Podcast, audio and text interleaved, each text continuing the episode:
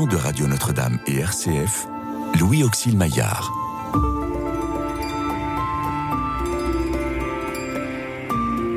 Restez avec nous car le soir approche et déjà le jour baisse.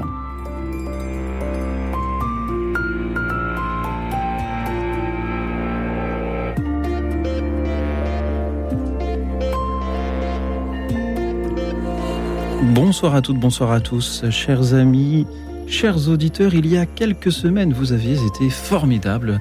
Le soir où nous vous avions proposé de nous parler des prêtres.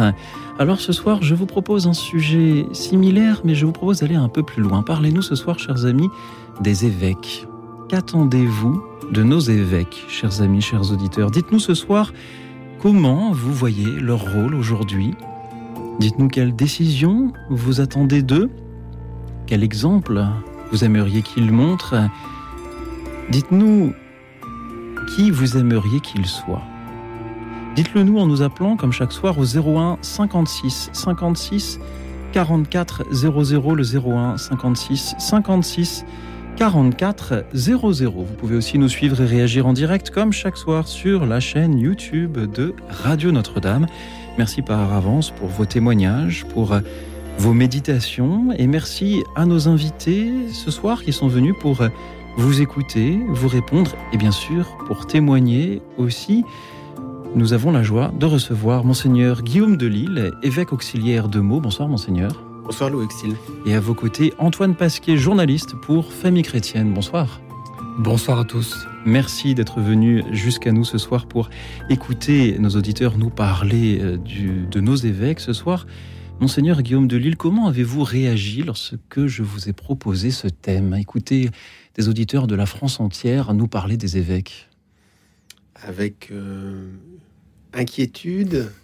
Non, en fait, euh, avec joie tout simplement, parce que je pense que c'est euh, un thème heureux. C'est bien de parler un peu de, l'épiscopat dans, dans ce, qui, ce qui en fait le, la quintessence. On en parle mmh. souvent plus quand il y a un problème, une difficulté, une inquiétude. Une inquiétude, voilà. Mhm. Et euh, en réalité, euh, euh, il y a beaucoup de, joie dans la vie d'un évêque, beaucoup de rencontres, et donc c'est heureux qu'on puisse prendre le temps aussi de, de découvrir ça. Vous allez ça, certainement pouvoir euh, nous en parler aussi de, euh, de ces joies avant tout euh, dans, dans votre vie d'évêque auxiliaire de mots. Antoine Pasquier, que vous inspire ce thème, celui de donner la parole à des auditeurs pour qu'ils nous disent eux-mêmes ce que les évêques peut-être pourraient, pourraient faire pour, pour l'Église?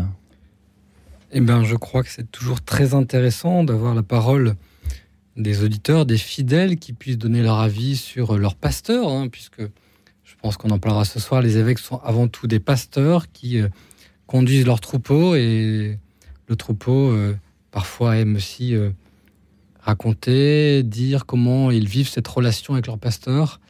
Donc moi je trouve ça fort et intéressant. Et puis dans cette relation, on dit ce qui va bien, les joies et les peines aussi, les difficultés. Et donc, je pense que ce soir, nous aurons les témoignages dans les deux sens et c'est très bien. Mhm. Il faut que chacun puisse exprimer cette, cette relation avec son pasteur. Et je sais que les auditeurs sauront euh, trouver les mots pour exprimer à la fois euh, cette joie, mais aussi peut-être euh, cette inquiétude. Si, Monseigneur, vous avez cité ce mot spontanément en premier, c'est que l'on sait que le sujet de ce soir n'est pas facile, mais c'est justement parce qu'il n'est pas facile que nous le proposons à, à, nos auditeurs. Monseigneur, s'il fallait définir ce qu'est un évêque, imaginez que euh, vous croisez quelqu'un dans la rue qui vous dise mais qu'est-ce que c'est que cette croix que vous avez autour du cou? Qu'est-ce que cela représente? Qu'est-ce que cela signifie? Ah, vous êtes évêque, mais qu'est-ce que c'est un évêque? Qu'aimeriez-vous lui répondre? Eh bien, je lui dirais que c'est quelqu'un qui euh, a choisi de suivre euh, le Christ en, donnant sa vie et que hum, il accompagne tout un troupeau. Il est le berger d'un d'un troupeau euh, de gens qui ont aussi choisi de suivre euh, le Christ et qu'il faut bien un parmi eux euh, qui puisse les accompagner, les, conduire, mais les conduire en les rendant libres de suivre le Christ. C'est-à-dire quelqu'un qui aide, au fond, à ce que le, troupeau avance librement à la suite du Christ.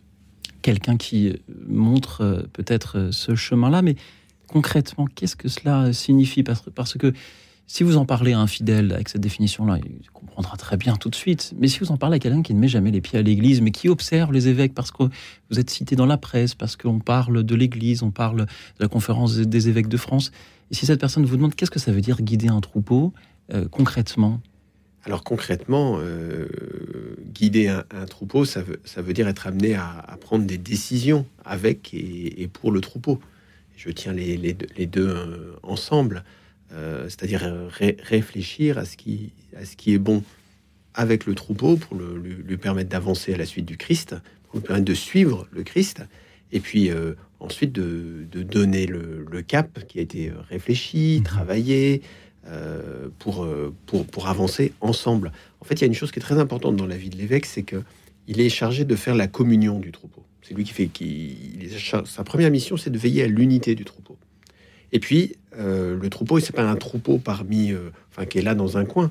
C'est un troupeau qui s'inscrit en communion avec d'autres troupeaux. Et donc, il est chargé non seulement de faire l'unité de ce troupeau, mais la communion avec les autres troupeaux. Et il y en a un parmi tous les, tous les évêques, qui est, l'évêque de Rome, mhm. euh, le successeur de Saint-Pierre, qui lui euh, veille spécialement à l'unité de tous les troupeaux ensemble.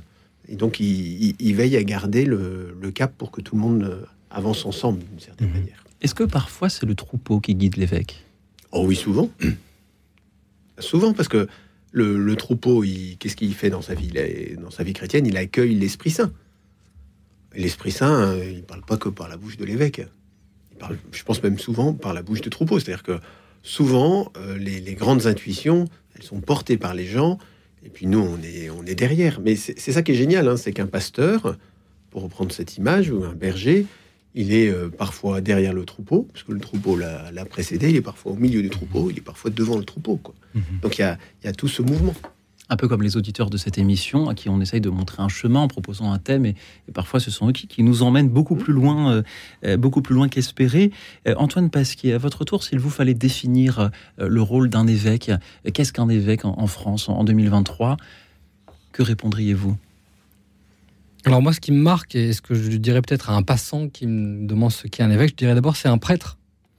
L'évêque, c'est un prêtre euh, qui, a été chargé d'une mission particulière euh, euh, dans l'Église, donc celle de effectivement de guider ce troupeau, mais avant tout, c'est un prêtre qui célèbre la messe, qui célèbre les sacrements, qui, a une vie de prière, une vie de foi. Et, ça, je, crains qu'on l'oublie parfois. Peut-être que Monseigneur de Lille pourra, pourra le dire, mais voilà, les évêques ne sont pas que des organisateurs, des administrateurs, ce sont avant tout des hommes de prière et des hommes voilà, qui sont chargés de faire vivre les sacrements de l'Église, qui sont essentiels pour la vie de l'Église et pour la vie des fidèles. Donc je dirais d'abord, ce sont des, mhm. des prêtres qui gardent cette, euh, cette mission, cette vocation de prêtre, et qui ont en plus cette, cette mission, cette charge, au bon sens du terme, de guider ce troupeau et de prendre des décisions, voilà, comme vous l'avez dit, Monseigneur de Lille, avec et pour, euh, pour le peuple des fidèles. Et puis après, pour ceux qui connaîtraient un peu plus les, les Écritures et, l'Évangile, je, rappellerai que les évêques sont aussi les successeurs des apôtres et qui a euh, voilà cette, cette, grande lignée, cette grande euh, continuité euh, qui est très belle, je trouve, de se dire que mon évêque, les évêques, sont en communion avec le reste de l'Église et avec cette longue histoire de l'Église qui, voilà, qui existe depuis 2000 ans. Et donc voilà, en deux mots, ça serait, j'allais dire, simple prêtre et successeur des apôtres. Voilà, donc c'est une charge. C'est amusant de dire les choses comme ça, parce que dans l'histoire, en fait, qu'est-ce qui est premier? C'est l'évêque. Il n'y a pas de prêtre sans évêque. Mm, Donc, euh, en fait, les évêques tiennent leur mm. sacerdoce, les, prêtres tiennent leur sacerdoce de l'évêque. Oui. Quelquefois, on oublie simplement que euh, être évêque, c'est pas quelque chose de fonctionnel d'abord, c'est quelque chose de sacramentel. effectivement, vous, euh, avez utilisé l'expression successeur des, apôtres, c'est-à-dire que l'évêque, il est les, membres du, collège des apôtres, c'est-à-dire que au début, il y a les 12, puis les 12 ne sont pas suffisants pour le monde entier tel qu'il est aujourd'hui. Il n'y avait pas autant au début. Et donc, euh, on, a, créé des successeurs euh, à, ces, à ces apôtres. Et ce sont ces successeurs qui, ayant besoin d'aide, ben, ont donné naissance aux, prêtres. Et donc, euh, il y a le, mouvement, il est dans ce sens-là. Mmh. Et, et c'est ce qui fait la, place particulière aussi de, de l'évêque dans, son diocèse, parce que c'est de lui que les, les prêtres euh, tiennent euh, leur lien sacramentel au Christ, d'une certaine manière. Comment parvenez-vous, monseigneur, au quotidien, à faire la part des choses entre ce qu'il y a de spirituel dans cette place d'évêque qui est la vôtre et ce qu'il y a de plus administratif, parce qu'il y a un diocèse à, gérer des décisions à prendre, comme vous le disiez? Euh, En fait, je crois que tout est un peu spirituel. En réalité, euh, les, décisions euh, qu'on peut prendre, l'administration qu'on peut prendre, tout le monde peut faire ça. Parce que un diocèse, c'est quelque chose d'une entreprise quelque part. C'est de la gestion humaine, de la gestion matérielle. Mais ce qui fait toute la différence, c'est que ça n'est pas gérer une entreprise pour faire euh, du, bien matériel, mais, mais c'est au contraire pour faire grandir la foi, pour annoncer l'évangile. Et donc, et donc, du coup, ça n'est plus une entreprise, c'est quelque chose qui est entre les mains de Dieu.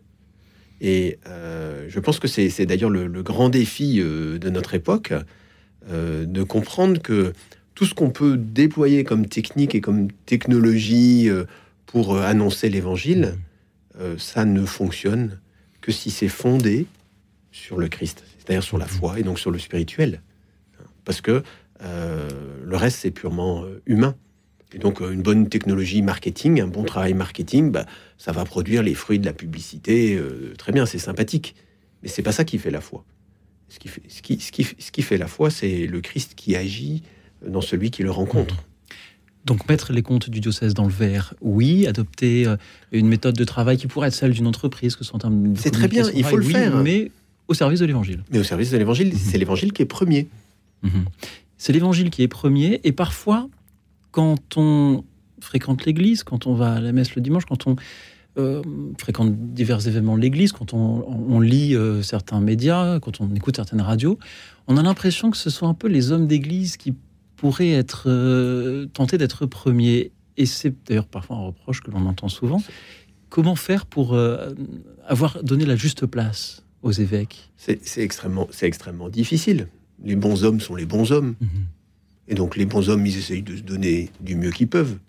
Mais ça reste des bons hommes. Et donc, de temps en temps, les bons hommes, ben, qu'est-ce qu'il peut y avoir? Il peut y avoir de la jalousie, il peut y avoir du désir de réussir, d'être le premier, il peut y avoir euh, le désir d'être devant les autres dans la lumière.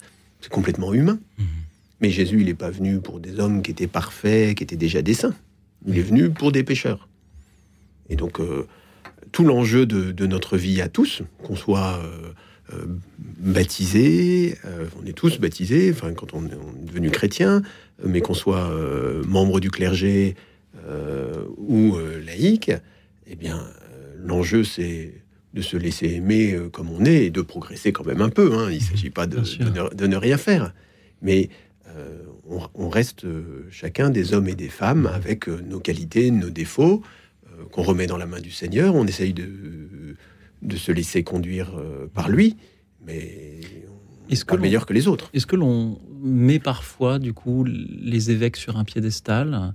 Est-ce qu'on le fait trop? Est-ce une bonne chose si on le fait un peu? Euh, Quel regard avez-vous, monseigneur, sur, euh, euh, voilà, sur, le, sur le regard que les fidèles ont sur leur évêque? Je pense qu'il y a la, difficulté, c'est la raison pour laquelle on, mettrait en avant un évêque. Donc parfois on met sur un piédestal, parfois on le met pas du tout sur un piédestal, hein, parfois même on le, désingue. mais ce qui est sûr, c'est que au milieu du, troupeau, que l'évêque soit extraordinaire ou, plus, plus modeste euh, intellectuellement, ou je sais pas quoi, eh bien, il tient la même place, il tient la place euh, de successeur des apôtres. Et il la tient pas simplement parce que ce serait un, il aurait, il a été nommé là, c'est parce qu'il est ordonné. Il y a quelque chose de, sacramentel euh, là. Maintenant, ça ne fait pas de lui quelqu'un qui doit avoir tous les droits ou tous les pouvoirs sur tout le monde. Ça n'a pas de sens. Mhm. Chacun doit être à sa place. Antoine Pasquier, quel regard avez-vous sur euh, la place que l'on donne aujourd'hui euh, aux évêques euh, symboliquement? Au sein de l'Église, je, pense que, je ne sais pas s'il faut dire malheureusement, mais en tout cas, l'aura des évêques on a pris un coup ces derniers mois, dernières années, hein, à cause voilà, de différentes affaires, gestion, et puis aussi la déchristianisation de la société qui fait que voilà, les, les, personnes ont, moins conscience de, de ce qu'est, de ce que fait, de ce que fait un évêque. Euh, après, j'ai pas l'impression, dans les évêques que je peux croiser, moi, dans mon travail de journaliste, je ne croise pas un évêque qui, soit un but de sa personne, vraiment qui, aimerait que qu'il ait des admirateurs ou des admiratrices autour de lui. Ça existe, j'imagine, à la marge, mais dans ceux que j'ai pu croiser, j'ai plutôt, en tout cas, vu des évêques qui cherchaient à être humbles, à bien faire leur mission avec effectivement leurs défauts, leurs qualités. Et puis parfois, et peut-être que les auditeurs pourront nous aider là-dessus, euh, parfois des, des, personnes autour d'eux qui étaient en admiration, mais euh, qui, n'avaient pas lieu d'être. Voilà, des fidèles qui trouvaient Ah, Monseigneur. Euh, et, donc il y, a, il y, a, évidemment cette critique du cléricalisme que j'entends et qui, qui peut être un défaut qu'on rencontre chez des hommes d'église, mais je pense, et on l'a déjà dit, je pense ailleurs, que le cléricalisme touche aussi des fidèles qui mettent eux-mêmes sur un piédestal des prêtres et des évêques qui ne l'ont pas cherché. Et donc voilà, il faut, il faut être vigilant à ça. peut-être que les auditeurs pourront nous. Certainement, nous, pouvons ainsi donner des témoignages de, dans ce sens Développer notre question de ce soir, chers amis, chers auditeurs. Mettez-vous votre évêque sur un piédestal, un peu, beaucoup, pas du tout. Dites-le nous en nous appelant au 01 56 56 44 00. Dites-nous ce soir ce que vous attendez des évêques, quel regard vous avez sur leur rôle aujourd'hui en France en 2023, que ce soit au sein de l'Église ou en dehors de celle-ci. Dites-nous quelle décision vous euh, attendez d'eux, quel exemple vous aimeriez qu'ils nous montrent. 01 56 56 44 00 et toujours la chaîne YouTube de Radio, Notre-Dame vous permet de euh, témoigner pendant que nous écoutons cette euh, mise en musique des paroles que vous citiez, Monseigneur Tout es Petrus. Il s'agit ici de la missa composée, de la messe composée par Palestrina. On l'écoute. Écoute dans la nuit une émission de RCF et Radio Notre-Dame.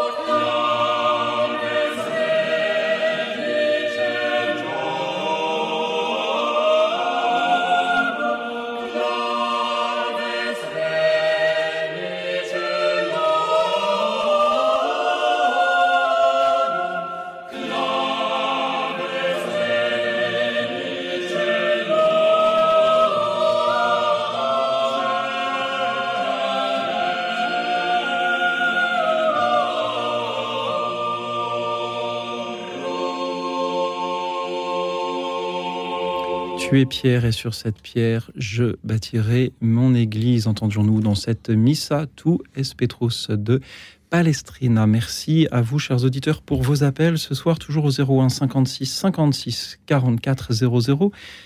Qu'attendez-vous des évêques? Qu'espérez-vous pour eux? C'est le thème qui vous est proposé ce soir. Merci à Monseigneur Guillaume de Lille, évêque auxiliaire de Meaux, ainsi qu'à Antoine Pasquet, journaliste pour Famille Chrétienne, qui sont toujours avec nous pour euh, vous écouter. Et c'est notre ami Jean Herman qui nous appelle de Lyon. Bonsoir Jean Herman. Bonsoir Louis Auxil. Bonsoir Monsieur Pasquet de Famille Chrétienne, dont je suis abonné. Et bonsoir Excellence Monseigneur. Bonsoir. Euh, je n'ai pas, je n'ai pas trouvé, vous êtes récemment ordonné, je n'ai pas trouvé dans l'annuaire pontifical votre euh, nom. Ah, c'est étonnant. J'ai été ordonné il y a un an et demi. Ah bah non, alors je n'ai pas bien regardé. Vous êtes évêque de Meaux Je suis l'évêque auxiliaire de Meaux. Ah oui, alors je n'ai pas bien regardé les auxiliaires dessous, alors excusez-moi. vous êtes tout excusé, Jean Herman. Dites-nous ce que vous attendez des évêques. Alors, moi, euh, voilà, je suis un vieux scout, donc 50 euh, ans de scoutisme, scout d'Europe et la KPE, et j'attends un évêque un peu comme un scout, il attend de son CP, un père un, quelqu'un qui montre le chemin, vous voyez, un, chercheur de sentier qui, qui, nous, qui nous guide dans le sentier. Et puis, euh, en tant que frère d'un chartreux et un cousin de chartreuse, aussi de et de Grande Chartreuse, et coutumier de chartreuse, j'attends un, un, un, guide spirituel, quelqu'un, un père abbé, quelqu'un, un, père, je dis toujours un père évêque, un père abbé. Monseigneur est un père évêque, un, père évêque, quelqu'un qui, quand on a un coup de blues de spirituel, ben, on va le trouver. Et, un peu comme un père abbé, il, il, nous requinque. Et, et, nous, on prie pour lui pour qu'il soit bien requinqué. Voilà ce que j'attends de. et, j'attends surtout pas des médias qui n'arrêtent pas de leur casser le dos et rabâcher toujours la même chose pour, pour, les, pour, pour leur enlever le moral. Ça, c'est pas bien. Je, pour certaines radios, pas vous, mais euh, certainement pas. Voilà ce que j'entends d'un évêque. Et, et, je connais un évêque, euh, un ami qui était scout avec moi, et c'est moi j'étais son chef de troupe, et il s'appelle Monseigneur Stéphane Hoster, euh, l'évêque de Passau et il est SDB euh, Saint, Salésien Bosco. Ah oui. Jean Herman, merci pour votre appel et pour votre amitié envers, envers les évêques. Monseigneur de Lille, ah comment réagissez-vous à ce que Jean Herman nous dit ce soir? C'est très, très sympathique et merci à, Jean Herman. Et puis, j'entends ça avec force, c'est-à-dire la, le, besoin d'avoir quelqu'un sur qui on peut compter spirituellement, finalement. Alors on, sait bien qu'on ne peut pas toujours aller voir son évêque comme on irait voir son, curé ou le vicaire de la, paroisse, qui est, plus, proche. Mais on voit bien que euh, dans notre responsabilité d'évêque, il y a euh, le besoin de, donner une direction spirituelle euh, au troupeau, au diocèse, hein, de donner une, vision spirituelle. alors il y a toute l'écriture pour ça, mais avec les, années, de, proposer des, des points d'appui et puis d'aider chacun de manière générale, mais aussi en particulier de temps en temps, euh, à traverser les, épreuves du, temps, les épreuves de nos vies, qui ne manquent mhm. jamais à personne, hein, puisque la croix, il n'y a pas besoin de la chercher, elle vient, elle vient toute seule. Donc, euh, donc c'est précieux ce que nous dit Jean Herman sur, sur cet aspect-là, et puis l'aspect de, père et de frère, qui est un, aspect euh, classique, mais qui est en même temps très difficile à tenir. C'est difficile d'être le frère de quelqu'un et en même temps son, son père. Hein, mais, mais on voit bien qu'il y a, l'image est belle du, chef de patrouille euh, qui a charge d'âme et qui, et qui veille sur son, sur son petit troupeau, hein, sa, patrouille, en essayant de faire grandir euh, chacun. Et je crois que ça, c'est un, pour nous, les, évêques, c'est quelque chose d'important, c'est-à-dire de d'avoir le, le, souci de, de, faire grandir chacun à la suite euh, du Christ. Antoine Pasquier, qu'en dites-vous? J'aime bien aussi l'image du chef de patrouille, euh, étant, ayant été moi-même scout et chef de patrouille. Cette image du plus fort qui protège le plus faible aussi. Euh, euh, voilà, le, vraiment le chef de patrouille, comme l'évêque, a cette mission aussi de protéger le plus faible au sein du troupeau et de veiller à chacun, même si le troupeau est parfois très grand, mais voilà, en tout cas, c'est la mission de l'évêque. Et après, le chef de patrouille a aussi des responsabilités, une charge, une charge d'âme. Il doit aussi rendre des comptes euh, le chef de patrouille, et voilà, de dire euh, euh, comment son troupeau a bien marché ou pas. Et puis, il doit aussi rendre des comptes sur ses propres responsabilités. Et quand il fait une erreur, ben, il a d'autres chefs de patrouille ou des, chefs au-dessus de lui qui lui rappellent fraternellement qu'il a bien ou pas bien fait sa mission. Et donc, voilà, je rebondis un petit peu sur ce que disait Jean Herman sur voilà, il faut soutenir nos évêques. Et, mais je pense aussi, il faut les, parfois leur dire euh, ce qui va et ce qui ne va pas dans le diocèse ou dans la relation qu'on peut avoir avec eux de manière fraternelle, bienveillante, pour qu'ils puissent eux-mêmes progresser, puisque voilà, ils sont, euh, ils sont pas sur un piédestal, et ils ont besoin aussi mhm. de retours, je pense, hein, Monseigneur de Lille, d'avoir des retours sur euh, voilà, est-ce que, est-ce que j'ai bien fait, est-ce que j'ai, est-ce que j'ai bien prêché, est-ce que, est-ce que mon, ma gestion, mon action a été, a été bonne, a été dans le bon sens. Je pense que c'est important qu'ils aient des échos positifs et négatifs sur la manière dont ils agissent et dont ils, euh, voilà, ils mènent leur mission. Ce qui est important, je pense, c'est la, bienveillance. C'est-à-dire, moi, je ne suis pas euh, évêque en charge d'un diocèse, je suis juste l'auxiliaire. Mais c'est vrai que celui qui est la responsabilité du diocèse, il porte une, il porte une part de, solitude. Et euh, pouvoir lui dire avec bienveillance ou le, le, soutenir avec bienveillance. Et le soutenir, ça veut dire l'aider à, transformer les choses qui vont moins bien et, puis à, déployer les choses qui, vont bien. Euh, mais quand on sait qu'on peut, qu'on, peut s'appuyer sur, euh, sur des, des collaborateurs, euh, alors les prêtres, les diacres, mais aussi tous les laïcs qui sont engagés dans les services diocésains, en responsabilité, et puis simplement des, des, des paroissiens des diverses paroisses du diocèse qui, qui ont un regard bienveillant. Ça ne veut pas dire qu'ils acceptent tout, ça ne veut pas dire qu'ils laissent tout faire, mais qui, qui aident du coup aller de l'avant positivement, ben ça c'est très précieux. Très concrètement, est-ce une invitation que vous faites là à nos auditeurs à écrire à, leur évêque ou, ou, à s'adresser à eux par le moyen qui conviendra le mieux pour euh, les encourager, les soutenir, les remercier et aussi pour euh, leur suggérer peut-être euh, d'autres des projets, leur suggérer des améliorations possibles Les diocésains, ils écrivent assez facilement hein, aujourd'hui, mhm. donc ça c'est ça, c'est pas. Je ne sais pas s'il faut faire ça, mais ne serait-ce que le, porter dans, la prière déjà. Puis à l'occasion d'une visite pastorale, d'une rencontre avec l'évêque, on, on peut le, le, soutenir, mais on peut aussi faire état d'une difficulté ou mhm. de quelque chose qu'on ne comprend pas. Et je, je crois que cet échange-là, tout simple, mais bienveillant, il est très précieux. Et, c'est quelque chose qu'on peut faire entre frères et sœurs. Oui. Voilà, c'est quelque chose de, la rencontre humaine. Pour filer la comparaison que faisait Jean Herman avec le scoutisme, il y a aussi le conseil de patrouille dans lequel justement les, les même les plus jeunes, même les plus humbles des euh, brebis euh, sont invités à prendre la parole pour dire ce qui au cours de la journée c'est bien ou moins bien euh, passé. Et chacune d'entre elles a également une, responsabilité dans, dans le groupe. Peut-être pour nous reparler ce soir justement de cette responsabilité aussi que peuvent avoir les laïcs dans les paroisses ou, ou dans leur diocèse. Jean Herman, merci encore d'avoir été avec nous. J'ai une dernière petite Allez-y, Jean Herman. Alors, je vais dire à, à, Monseigneur que ce que je vais lui offrir, moi, je vais lui offrir mon bréviaire.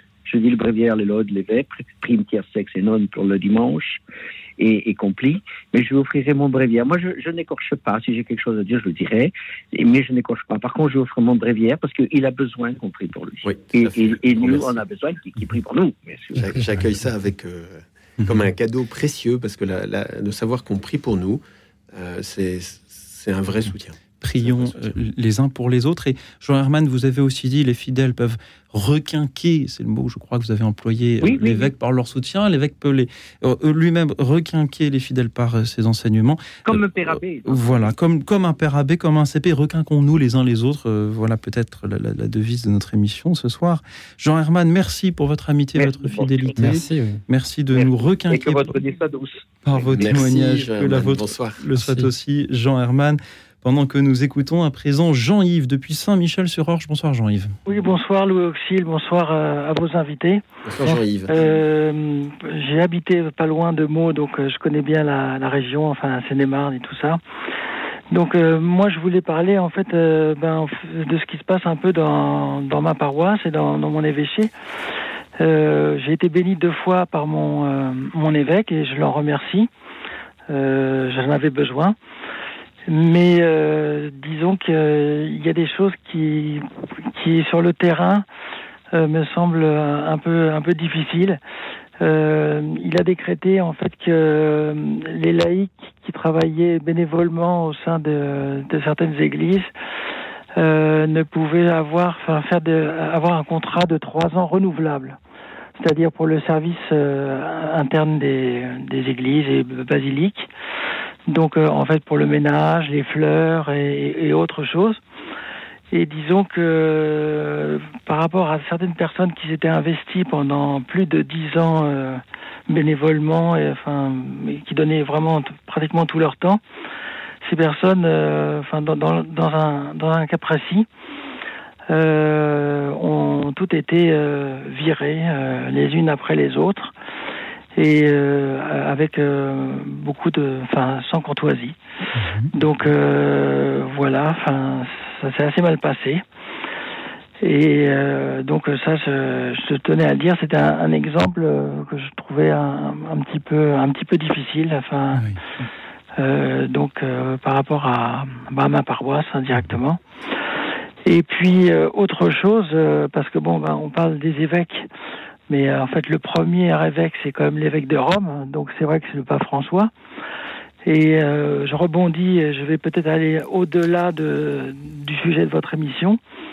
Mais moi, je suis euh, profondément progressiste. J'ai absolument rien de conservateur en moi. Et je pense très sincèrement que le Christ était un révolutionnaire de l'amour. Enfin, je le dis clairement. Et, et, que sa parole, on ne peut pas, en fait, euh, on peut pas l'insérer dans, des dogmes de foi, etc. Elle, finit de toute façon d'une manière ou d'une autre par, par en sortir. Moi, j'attends vraiment, enfin, et là j'ai Fratelli Tutti en face de moi que je suis en train de lire, que, que, je, trouve très bien.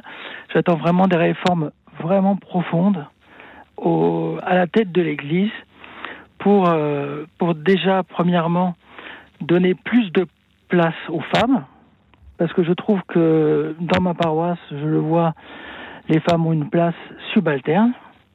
Et ça, c'est inadmissible, je, je, le dis clairement. Euh, les, tâches de ménage, de fleurs, tout ça.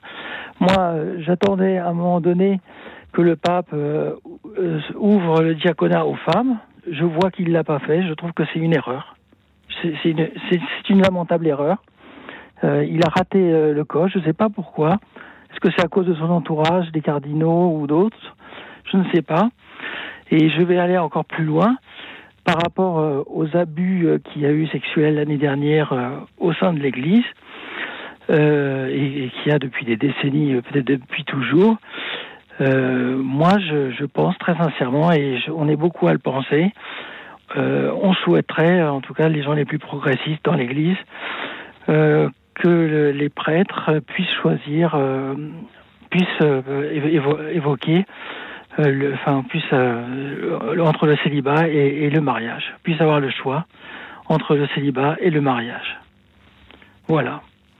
Jean-Yves, merci pour votre franchise ce soir. Merci d'aborder ces sujets qui sont évidemment sous-jacents lorsque l'on parle de la place des évêques et, et des décisions qu'ils peuvent prendre.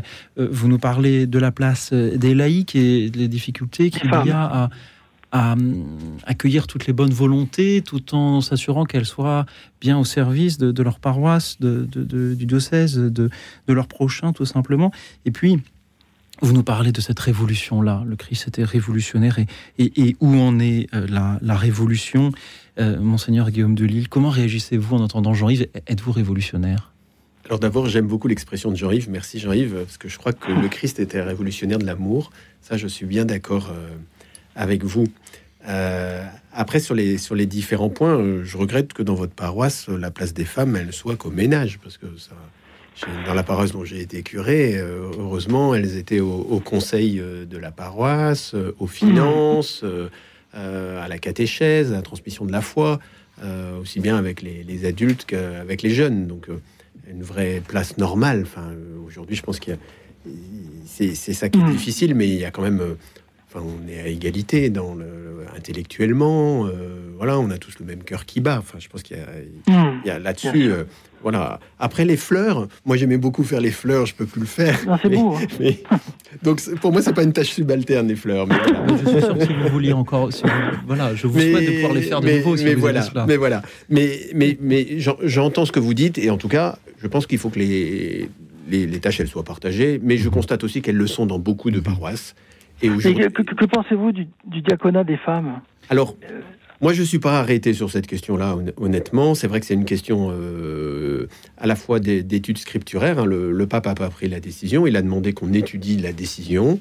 On, attend le, retour des, commissions. On, va, on va voir ce qui, ce qui nous est dit. Euh, moi, je suis un peu légitimiste, et c'est pour ça aussi que je suis évêque, parce mmh. qu'il faut bien conserver la foi. Donc, euh, je ne mmh. vais pas vous dire je suis d'accord ou je suis contre. Hmm. Honnêtement, voilà, je, je, dire, j'attends un petit peu les choses. Jean-Yves, merci d'aborder euh, ces sujets ô combien difficiles. Je crois qu'il faudrait beaucoup plus que deux heures d'émission pour aborder point par point tous les sujets qui malheureusement sont, sont, sont, clivants. Je crois que, en fait, la, question que, que j'aimerais moi poser à monseigneur ce soir, c'est pas celle de savoir si vous êtes pour ou contre. Alors on peut citer tous les sujets, hein, le mmh, mariage des mmh. prêtres, le, diaconat féminin, euh, les, les, les, filles servantes d'hôtel, euh, communiées euh, dans la main ou dans la bouche, on pourrait tous les citer, on y sera encore à 4 heures du matin. Mais comment faire lorsque l'on est évêque? Justement, vous, vous parliez de, de, cette unité à garder dans votre troupeau, dans, dans le diocèse. Comment faire justement pour concilier des euh, des, envies de, révolution, pour reprendre le mot de Jean-Yves, et mhm. des envies beaucoup plus euh, euh, traditionnelles. comment, comment garder l'unité de l'Église à, travers ces différents regards-là qui, viennent participer au même office? Ce que, je crois, c'est que la, révolution de l'amour, elle doit d'abord se déployer dans la mission et dans notre manière de vivre chacun. C'est-à-dire que le premier témoignage qu'on apporte de la révolution de l'amour, c'est la manière dont on est les uns avec les autres. Et c'est pas nos, institutions, elles ont leurs qualités, leurs défauts. On peut toujours travailler à changer nos institutions, mais c'est pas là que le Seigneur nous demande de, placer l'essentiel de, de, nos efforts.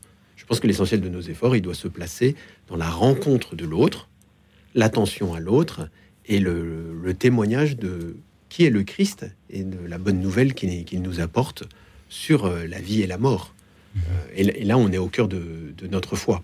Et, et ça, euh, que l'on soit euh, progressiste, tradit, euh, au milieu, euh, quelle que soit la, couleur dont on gère sa foi, je crois que si chacun on travaille à ça, on, est à la suite du Christ, parce que c'est ça qui, nous demande.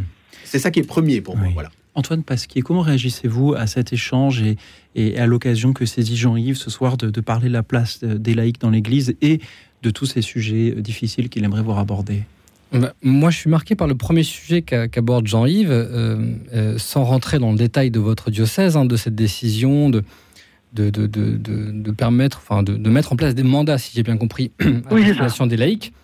Euh, c'est une vraie question que vous soulevez dans, dans, le quotidien des fidèles qui sont engagés dans l'Église. C'est, voilà, faut-il que je sois à cette mission tout le temps, autant de temps que je souhaite et on a vu, on a des exemples de personnes vraiment dévouées qui font, qui rendent un service, mmh. même le plus petit, depuis des années, avec beaucoup de fidélité. Donc c'est très beau, moi je trouve ça très beau. Mais en même temps, euh, est-ce qu'il ne faut pas aussi instaurer dans l'Église des mandats euh, pour les laïcs? Ça existe déjà hein, pour, des, pour, des, laïcs qui sont vraiment envoyés en mission, mais est-ce que tous les laïcs ne devraient pas être aussi euh, avoir un mandat avec des objectifs? Pas des objectifs, c'est pas le beau terme, j'aime pas ce mmh. terme, mais avec une mission bien précise parce que ça aussi, c'est, dire moderne et révolutionnaire d'avoir des mandats. Euh, et ça permet aussi de, voilà, de tourner dans la mission, de ne pas toujours être euh, habitué à sa mission et puis d'être, euh, excusez-moi du terme, un peu enfermé.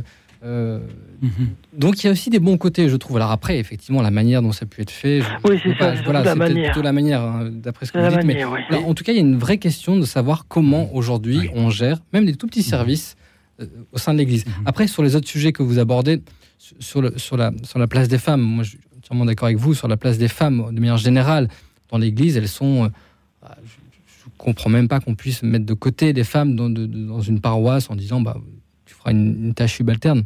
Enfin, moi, je n'ai jamais rencontré ça de, mon expérience de, fidèle. Et dans notre activité de, journaliste, dans la rédaction de Famille Chrétienne, par exemple, il y a beaucoup de femmes. Il y a d'ailleurs plus de femmes que d'hommes. C'est comme ça. Hein, mais donc, il y, a, aussi beaucoup de, femmes engagées euh, dans des services mmh. d'église, dans les associations, dans les entreprises chrétiennes.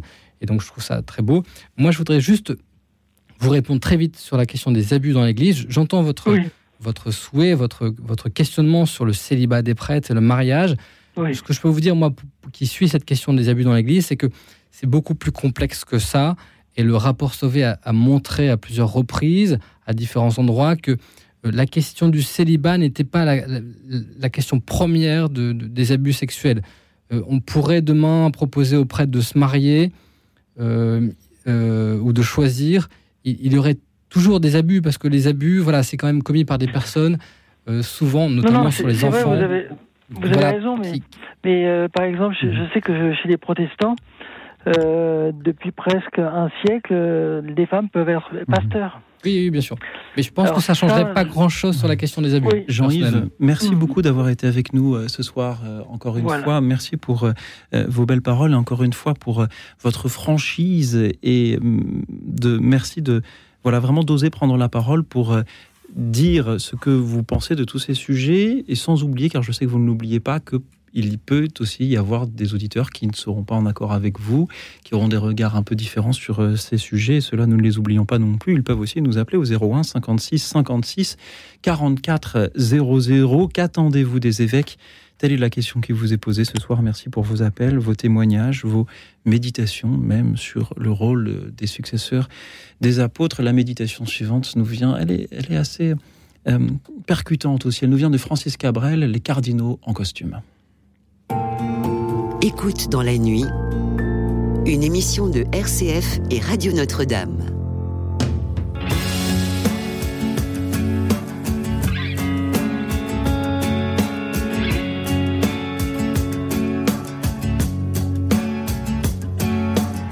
Agite d'or dans la lumière, celle des phares et du périph. Une joue contre la terre, une main sur son canif. Qu'un homme dorme sur le bitume, ça n'a pas l'air d'inquiéter. Les cardinaux en costume, derrière les vitres teintées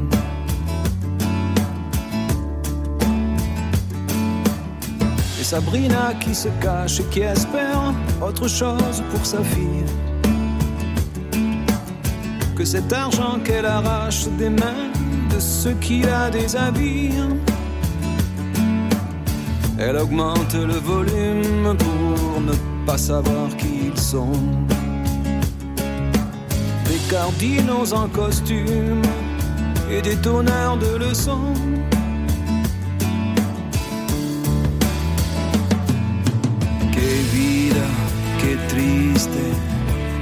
Qué país se trata, del mío no. Del mío no se puede, qué vida, qué triste.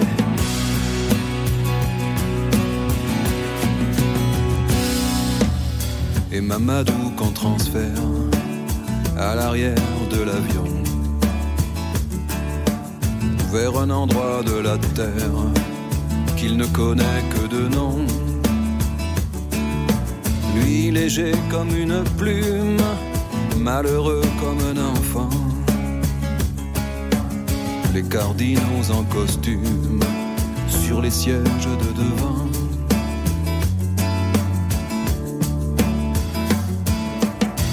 Nguyen la clandestine, d'elle on n'a aucune trace Venu coudre à la machine, celle qui tombe, on la remplace. C'est pour du potage qui fume, c'est payé au rendement. Pour les robes et les costumes, des cardinaux impatients.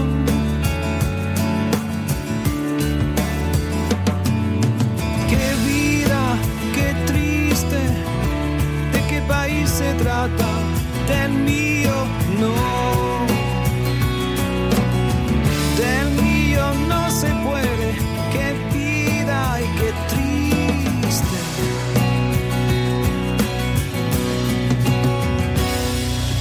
En Guyane, la clandestine, et Mamadou qu'on transfère. Et Sabrina qui tapine, ce magite qui dort par terre. Quand la salle se rallume, le monde sort en silence. Les cardinaux en costume n'étaient pas à la séance. Que vida, que triste, de qué país se trata,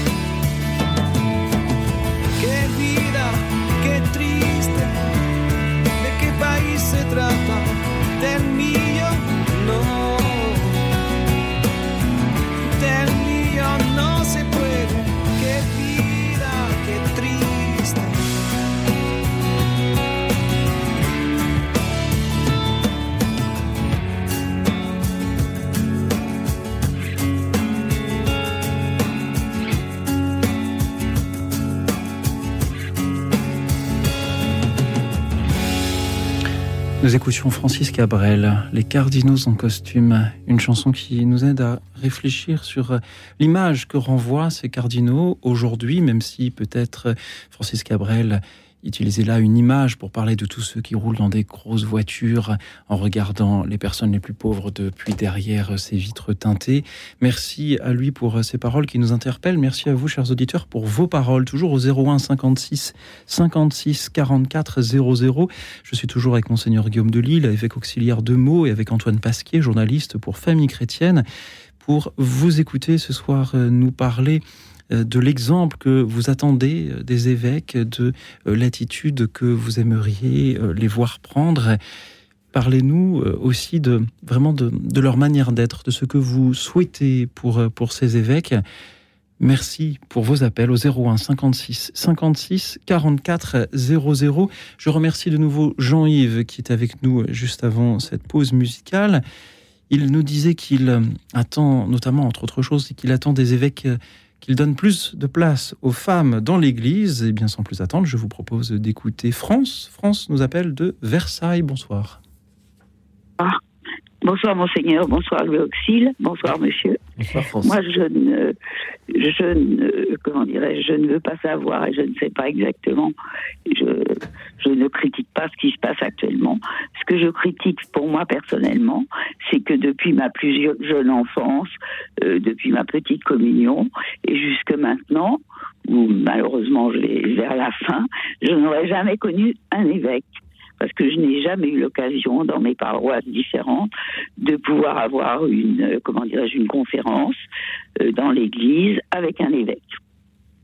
Comment Et ça, je trouve ça très dommage. Et en France, vous en avez l'occasion ce soir, puisque Monseigneur de Lille, justement, est là, vous écoute et, vous répond euh, en direct. Vous trouvez euh, dommage de n'avoir jamais pu euh, échanger avec un évêque Auriez-vous aimé avoir, France, une parole, une conversation, un entretien? Oui, oui, absolument. J'ai connu un chanoine parce que je suis de Saint-Pierre de Montmartre. J'ai connu donc le chanoine qui était là-bas. Ça a été très agréable. Mais c'est tout. Sinon, je n'ai jamais pu avoir de conversation, ni quoi que ce soit. Je vous dis, ni une conférence euh, dans mes différentes paroisses avec un évêque. Et ça m'aurait fait plaisir de pouvoir discuter. Ce qui est important dans ce que vous dites, hein, France, euh, euh, c'est que nous, les évêques, on, on doit être présents au peuple de Dieu. Et c'est vrai qu'il y a des visites pastorales pour ça qui permettent de faire le tour des, des paroisses, mais il y a aussi l'occasion des, des, confirmations, et puis dans l'année, l'occasion tout simplement d'aller célébrer dans telle ou telle paroisse de manière euh, gratuite, euh, sans, sans qu'il y ait derrière de, de, rencontres très organisées. Mais c'est l'occasion de, de, se rencontrer à la sortie de la messe, d'échanger quelques mots, de pouvoir euh, se saluer. Moi, j'aime beaucoup ça, parce que je trouve que c'est un, un, moment de rencontres particulières et, et, qui est important. Et c'est vrai que c'est dommage que vous n'ayez pas pu vivre cela, peut-être même à votre oui, confirmation. À ma confirmation, malheureusement, à l'époque, c'était Monseigneur Feltin qui est décédé l'année où je devais me faire confirmer et je n'ai jamais été confirmée. Je dois ah. vous avouer que dans ma paroisse, que je ne citerai pas, le père n'a pas voulu que je me fasse confirmer parce que j'étais divorcée.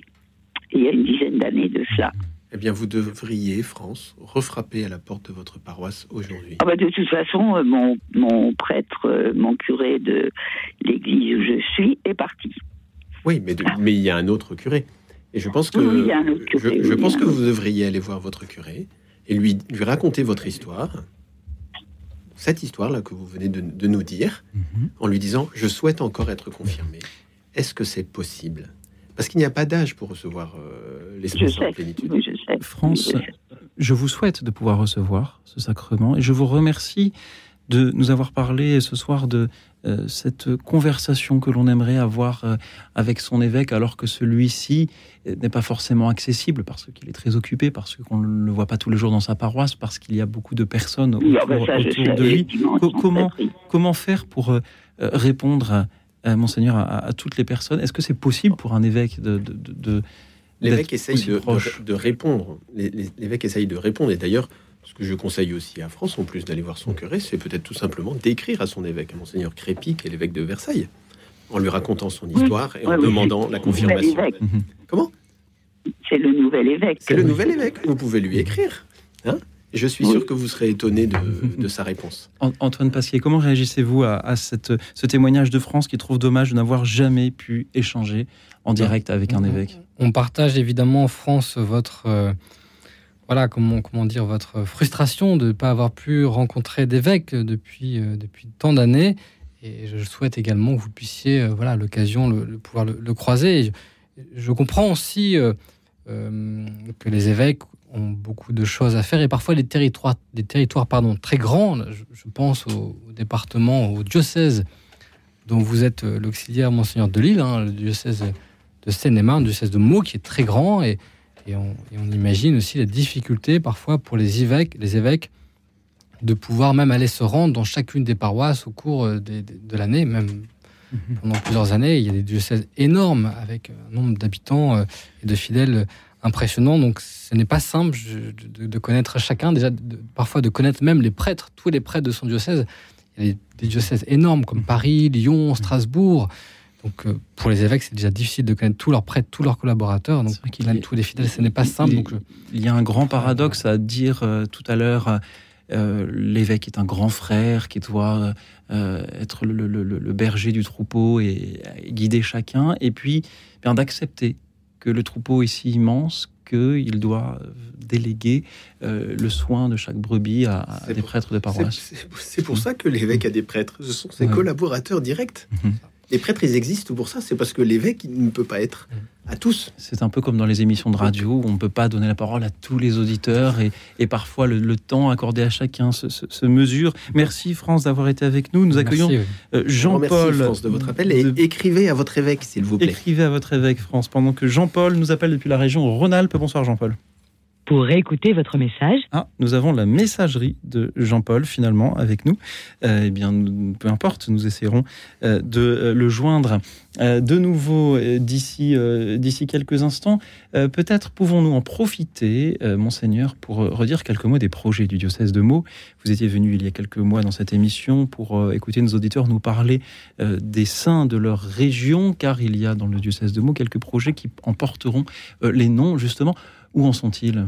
Alors effectivement, dans la responsabilité de l'évêque, il y a euh, de penser euh, à déployer les moyens matériels nécessaires pour aujourd'hui et demain, et notamment de construire les églises nécessaires euh, au culte, les salles paroissiales, les établissements scolaires nécessaires pour un, pour un diocèse. Et donc dans le diocèse de Meaux, dans la partie qui aujourd'hui se situe à, Marne-la-Vallée, à Val d'Europe, et qui est dont le, lieu principal est économique et sont les, parcs de Disneyland Paris, euh, nous avons été amenés à penser l'ouverture d'un établissement scolaire catholique sous contrat qui va ouvrir là au mois de septembre et dont les travaux de construction vont démarrer euh, à l'automne. Et puis la construction d'une église qui sera sur le même terrain, juste à côté de l'établissement scolaire, une église paroissiale avec les salles paroissiales, le centre paroissial et le, presbytère, qui seront dédiés à Saint-Colomban, et puis un petit centre culturel qui permettra de faire rayonner la figure de Saint-Colomban euh, de manière plus euh, laïque, à la fois euh, chrétienne, mais en même temps ouverte à mhm. tous sous forme de d'activités, de, concerts, de conférences, de toutes sortes de choses qu'on peut imaginer. Et puis il y a l'église Sainte-Bathilde. Et puis effectivement, il y a une autre, une autre église euh, qu'on construit à, à, Chelles. Il se trouve que à, la fin de la, Première Guerre mondiale, euh, l'évêque d'alors avait acheté une, grange avec les, paroissiens pour construire une église plus proche de la gare SNCF.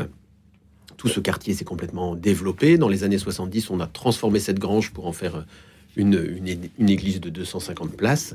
Aujourd'hui, cette église est trop petite et donc elle va être remplacée par une église de plus de 500 places avec un centre paroissial euh, adapté euh, et, un, presbytère pour, loger les prêtres. Donc ça, c'est les, projets du, diocèse de Meaux qu'on retrouve euh, sous le, signe des racines vers le ciel. Vous pouvez taper des racines vers le ciel sur votre ordinateur et vous trouverez toutes les informations sur, sur ces deux magnifiques projets. Vers le ciel.fr pour. Qui euh, tire le diocèse en avant. Parce Saint-Colomban et Saint-Basile. On retrouve bien là ce que vous nous disiez en début d'émission la gestion, les projets immobiliers, euh, les, comptes dans le verre. Euh, les, pierres. C'est pas tant la gestion pour l'évêque, c'est les services diocésains et c'est l'économe mhm. qui, qui, qui, suit tout ça. Il y a des décisions à prendre. L'évêque, il prend la décision, et notamment, il prend la mhm. décision de dire il faut étudier ça mhm. et il faut le faire. Et on voit bien que la finalité est celle de l'évangile. Vous, ne demandez pas de lever des fonds pour investir euh, dans, dans l'immobilier, pour. Euh, voilà. Euh, la, finalité, c'est vrai, c'est offrir mhm. aux, catholiques du lieu les moyens de l'annonce de l'évangile, à la fois par la pratique, avec l'Église, vivre le, culte, mais aussi enseigner mhm. les plus jeunes, enseigner les adultes, et aller à la, à la rencontre, offrir toutes sortes d'activités permettent de s'ouvrir sur le monde et de faire connaître la foi au Christ. Merci, Monseigneur. Euh, merci à tous les auditeurs qui nous appellent donc ce soir pour nous dire ce qu'ils attendent de nos évêques. Dites-nous ce soir, chers amis, comment vous voyez leur rôle, quel exemple vous attendez qu'ils montrent, euh, qui vous aimeriez qu'ils soient. On a parlé de ce qui est visible, hein, les décisions, le fait d'être à l'écoute, de répondre, mais parlez-nous aussi peut-être de ce qui est moins visible, de ce que vous souhaitez pour ces, pour ces évêques dans leur vie de prière, dans leur formation, dans ce qu'ils pourraient faire de leur temps libre. Parlez-nous-en donc au 01 56 56 44 00. Le 01 56 56 44 00. À tout de suite.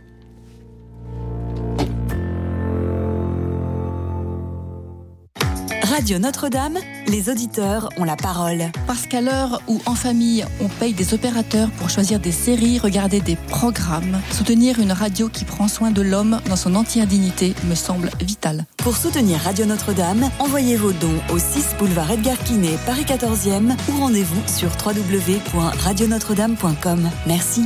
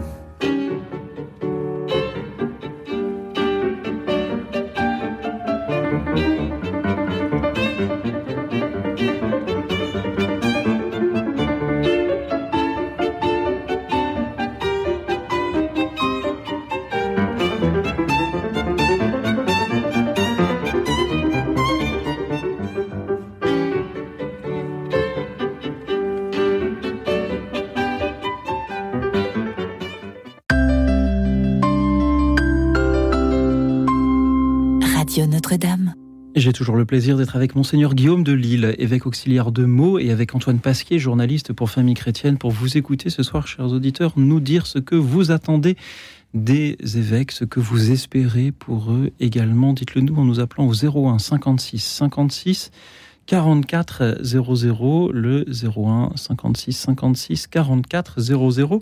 J'aimerais saluer Geneviève de Tarbes ou encore Jeanne de Mâcon qui avait de belles choses à nous dire mais que nous ne sommes pas parvenus à joindre. N'hésitez pas, chers amis, à euh, nous euh, rappeler pendant que je pose à Monseigneur une question qui pour moi est très importante car nous parlions tout à l'heure de en quelque sorte du cléricalisme, hein, de cette tentation que l'on peut avoir de, de mettre les prêtres ou les évêques sur un piédestal. Et je crois qu'il est important de rappeler que vous êtes un être humain, il me semble, monseigneur, et j'ai envie de, vous demander quels sont vos loisirs. On a parlé euh, de, de, la vie spirituelle d'un prêtre ou d'un évêque, de, des décisions un peu administratives que l'on peut avoir à prendre lorsque lorsqu'on en a la fonction. Mais en dehors de cela, est-ce que vous avez du temps pour vous? Est-ce que vous avez euh, le temps de, de lire, d'aller au cinéma, de, partir en vacances Est-ce que vous restez un être humain comme les autres? Alors l'évêque, il reste un être humain comme les autres. Hein. Les besoins physiologiques sont les mêmes. Donc il faut qu'il se nourrisse, il faut qu'il dorme. Sinon, ça ne va pas. Ça, c'est la, première chose. Euh, après, euh, le ministère de l'évêque, euh, parce qu'il porte le, souci de son diocèse, et je m'en rends compte petit à petit, est un ministère qui occupe beaucoup d'espace dans la tête et dans le cœur.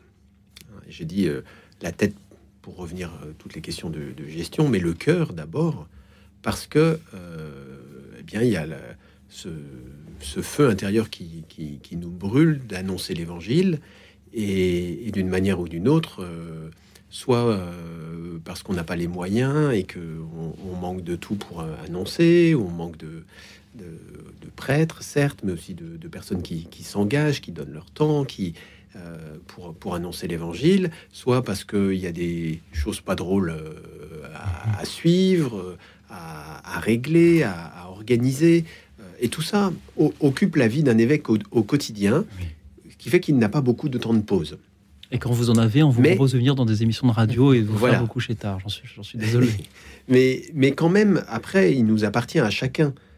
je discutais avec un évêque euh, tout à l'heure, cet après-midi, qui me disait que lui, il prend quatre jours dans le mois où il, il sort de son diocèse, il va dans un autre diocèse à la campagne, un peu plus loin, de façon à être tranquille, parce que c'est en quatre jours que comme ça, il recharge les batteries et qu'il se pose. Mmh. Voilà, donc on, a, besoin de, prendre du temps pour se, poser. Moi, je suis allé voir ma maman là quatre jours cette semaine. Euh, aussi parce que j'avais envie de voir ma maman, puis que je pense qu'elle est, elle est heureuse de voir euh, euh, son fils. Elle me dit souvent qu'elle ne me voit pas assez. et j'en ai besoin, comme, tout le monde. Voilà.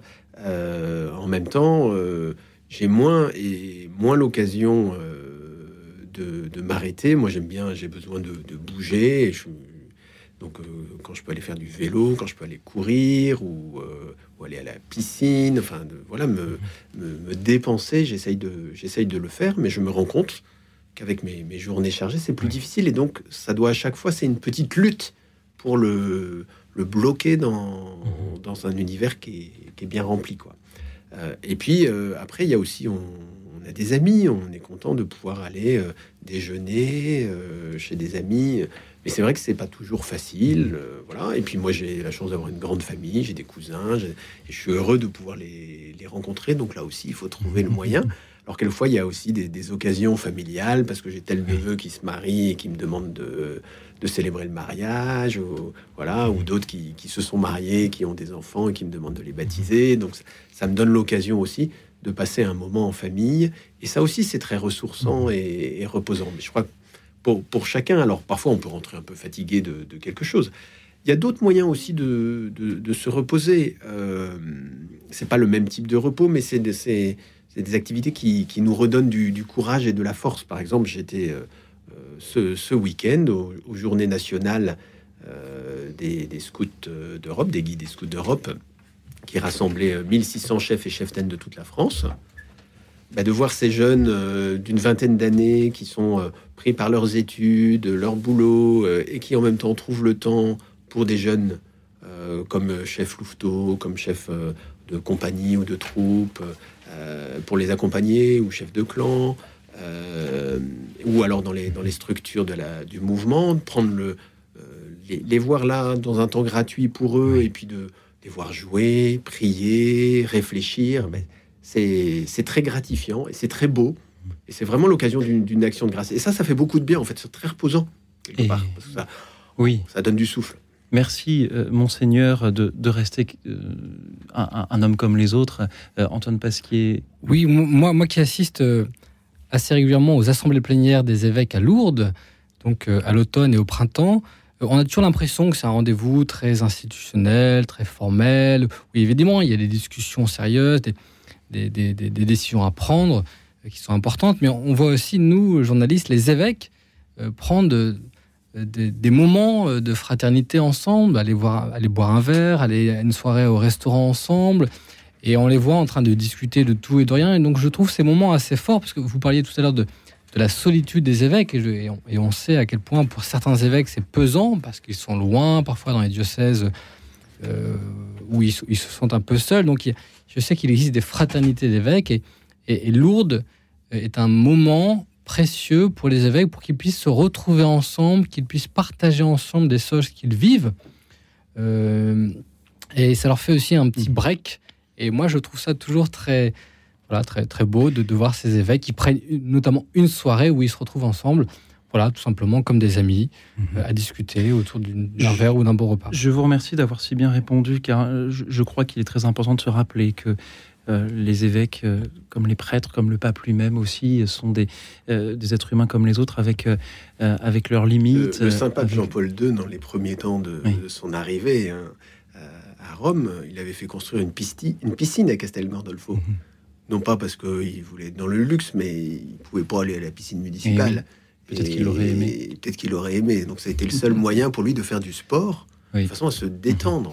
Je crois que c'est très important de se remémorer cela non pas par euh, euh, effet, euh, effet people où tel évêque passe ses vacances, quels sont ses loisirs, mais simplement pour se rappeler donc puisqu'un évêque est un, reste un être humain, il a nécessairement ses limites, il a nécessairement ses faiblesses, et que lorsque l'on a, et des auditeurs l'ont témoigné ce soir, des des déceptions par rapport aux décisions qu'ils peuvent prendre ou à l'exemple qu'ils peuvent montrer, euh, eh bien, on peut attribuer euh, cela tout simplement à leur humanité et non pas à la malveillance ou, à de la paresse. Merci euh, de nous en avoir parlé ce soir. Merci à Pierre-Étienne qui nous rejoint depuis Paris. Bonsoir Pierre-Étienne. Bonsoir le Auxil et, bonsoir à vos invités. Et Monseigneur, j'ai pas retenu son nom. Guillaume de Lille, évêque auxiliaire de Meaux. Ah, ce bel, ce bel évêché de Meaux, parce que dans ma jeunesse, j'ai eu la parole de Bossuet qui euh, m'a vraiment beaucoup, beaucoup, non pas inspiré, mais euh, euh, comment dire, dont j'étais très admirateur dans la, lecture. Mais je voulais dire ce soir que j'ai eu le privilège, si je peux dire, d'être en contact avec neuf ou dix évêques dans ma vie. Et, et d'ailleurs, encore avant-hier, eh bien, j'ai salué Hervé Giraud, l'évêque l'archevêque de Sens-Auxerre lors de la messe solennelle de confirmation dans la basilique de Vézelay. et euh, et je crois que euh, la situation, le rôle, l'état de, de l'évêque, en quelque sorte, les charismes qu'il a et, qu'ils ont, et, et, plus encore euh, le, le fait qu'ils ont que leur ministère, la grâce qu'ils ont reçue, car ils, ont, ils sont sacrés c'est pas simplement euh, euh, une ordination, euh, fait que j'ai compris à quel point ce qu'on devrait ou non pas attendre, mais chez eux, c'est immense. Le, curé que, que j'ai eu comme, comme maire de la commune et qui m'avait fait ma première communion d'ailleurs, m'avait dit, il parlait de monseigneur Feltin, il était un chef. Son successeur qui m'a confirmé, qui était Frédéric Lamy, il disait c'était un père. Et après, il y a eu Monseigneur Sturm, dont il était, il était administrateur. Mais il y en a d'autres qui sont des, pasteurs, et, et, j'ai le souvenir euh, euh, de Monseigneur Barbarin, qui, qui est pour cela qui me paraissait vraiment un pasteur comme l'avait été dans ma jeunesse que j'avais découvert lors d'un stage que j'y avais fait à Toulouse, le cardinal archevêque dont j'ai oublié le nom. Euh, en, revanche, je me souviens, je crois que c'était Monseigneur Barthes, l'évêque de Toulon. Euh, à l'époque, j'étais directeur général de la ville avec laquelle j'étais fortement en, relation et qui lui me paraissait un frère vis-à-vis des, membres du clergé. Donc cette combinaison, et puis évidemment le témoin de, de la parole de la parole de Dieu, car moi, ce que je regrette, et c'est ce que j'ai dit à Monseigneur Hervé, qui lui pratique, euh, je dirais, euh, si c'est pas Instagram, le tweet, le tweet euh, avec alacrité, que bien ces vieux, les vieux paroissiens, ils aimeraient avoir une aide pastorale. Qu'ils puissent lire ou qu'on leur lise.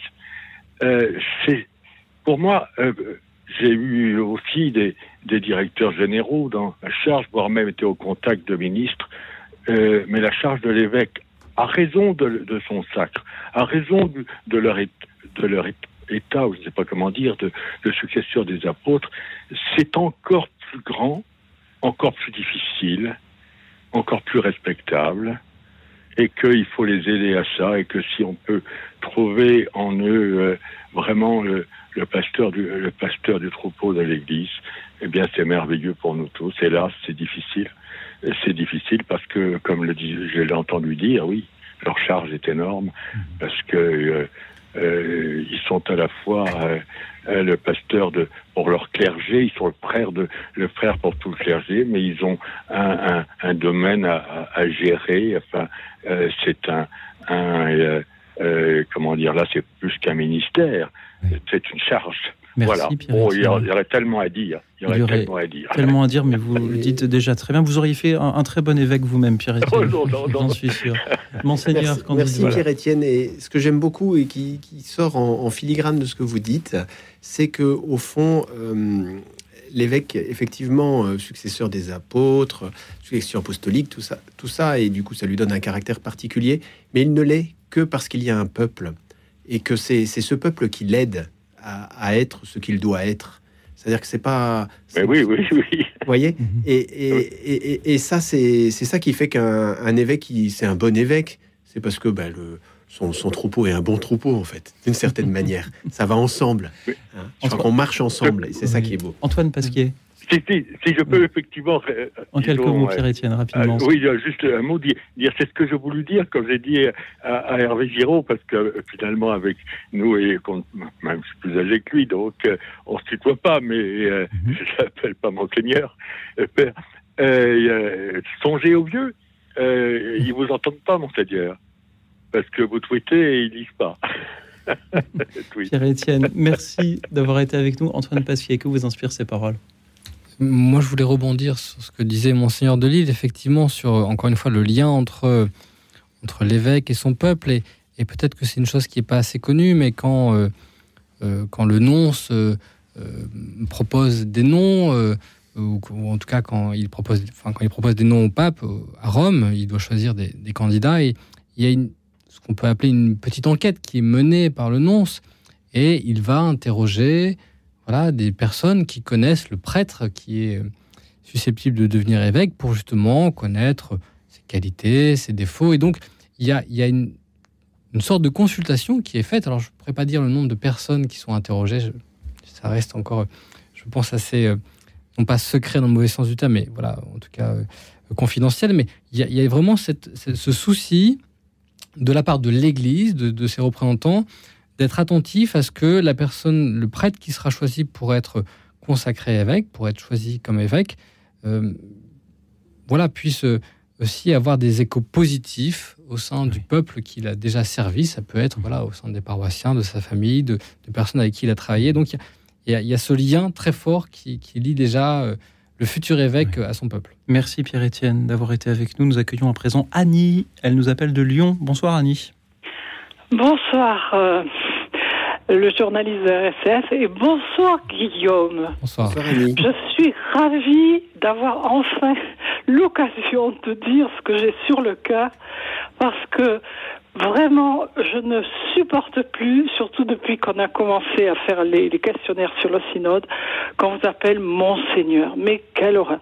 Pour moi, c'est Monseigneur et mon Dieu, je vous adore et je vous aime, Dieu le Père, et c'est tout. Et quand j'entends, ça, fait six mois que j'entends les journalistes de RCF continuer à dire Monseigneur, Monseigneur, excusez-moi, mais vraiment, euh, j'ai vraiment beaucoup de mal et je suis vraiment contente ce soir, grâce à cette émission, de pouvoir le dire.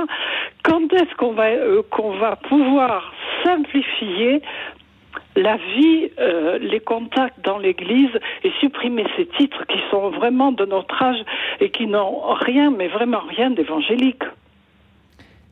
Merci Annie pour euh, cette, euh, cette question importante que beaucoup d'auditeurs se posent certainement. Permettez-moi ah de, permettez-moi de, de, demander. Moi, je continue à dire Monseigneur par, par grand conformisme à Monseigneur ce que ce que lui inspirent vos paroles. Moi, je laisse les gens m'appeler comme ils veulent.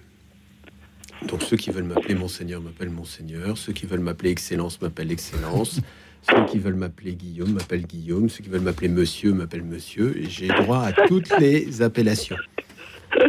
Honnêtement, et mes collaborateurs de tous les jours, ma secrétaire, elle m'appelle Guillaume, enfin voilà, on travaille tous les jours ensemble. J'ai, j'ai aucun souci avec ça. Ce que je crois, c'est que malgré tout, dans notre société, on a besoin de quelques éléments de, de respect euh, mutuel alors ces éléments-là, ils, sont, ils sortent de la tradition. Euh, peut-être qu'il en faudrait d'autres, j'en sais rien. Mais en, tout cas, c'est sûr que quand on connaît pas quelqu'un, on va pas l'appeler tout de suite euh, par son prénom. Euh, on dit monsieur ou madame, voilà, par, par respect. Et je pense qu'on a, on a besoin de ces intermédiaires.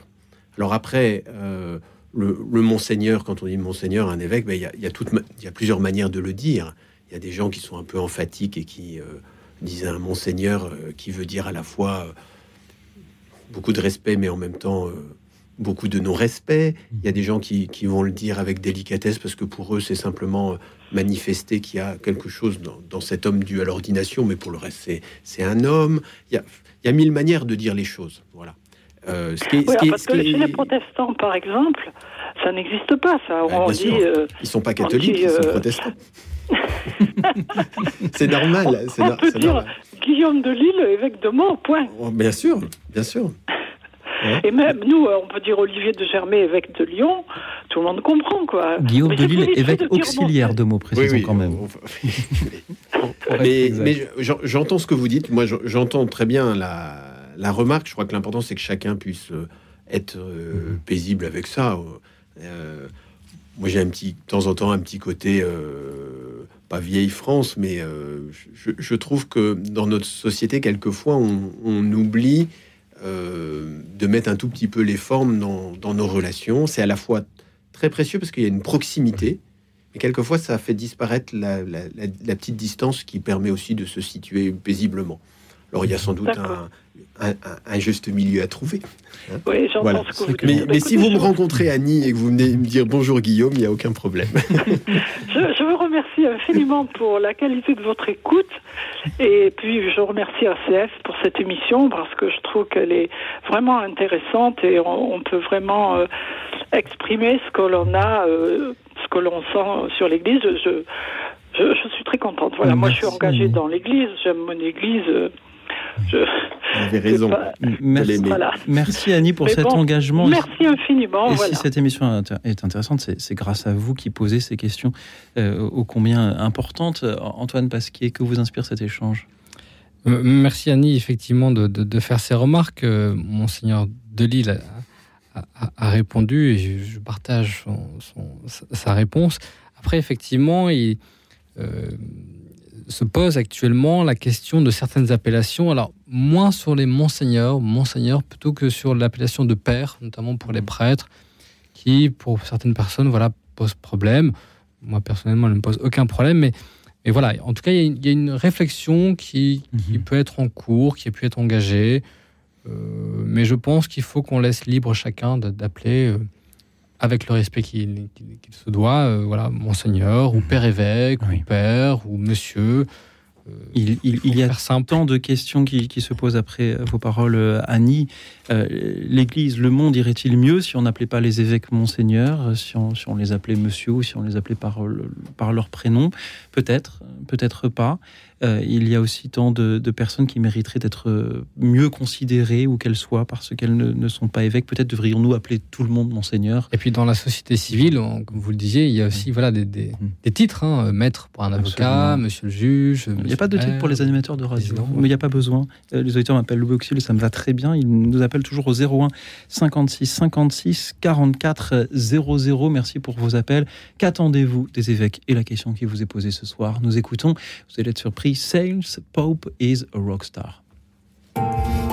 Écoute dans la nuit, une émission de RCF et Radio Notre-Dame.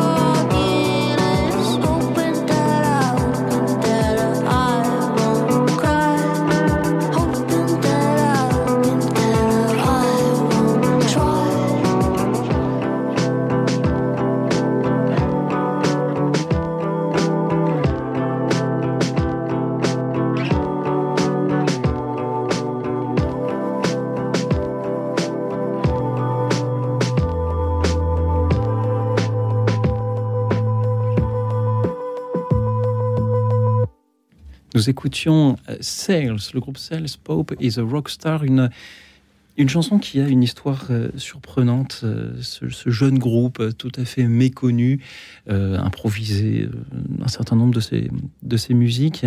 Ce titre-là lui a été inspiré tout simplement par une enfant désignant le pape en couverture d'un magazine et disant The Pope is a rockstar.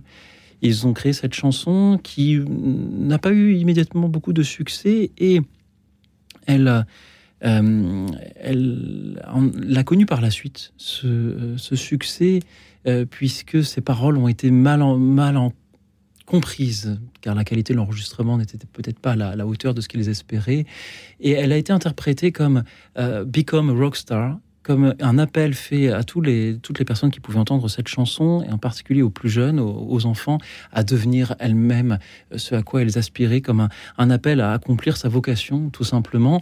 Et c'est plus tard, après que la chanson ait connu un grand succès sur les réseaux sociaux notamment, que le groupe est revenu en disant, mais attendez, les paroles, c'est pas ça, les paroles, c'est simplement de dire que le pape est, est, est une rockstar. Et j'ai trouvé intéressant cette histoire, euh, car euh, elle fait le lien entre ce que nous disions tout à l'heure sur... Euh, le pasteur et les brebis du troupeau qui s'entraident les uns les autres et, les aident les uns les autres à, à devenir justement cette... alors la rockstar, ça peut sembler péjoratif, mais devenir la personne qui s'offre qui se donne envers, envers son prochain. Merci à ces chanteurs qui par l'histoire de leurs chansons, euh, nous, nous aide à, réfléchir sur la place que nous avons. Merci à Constant qui nous appelle de Paris. Bonsoir Constant.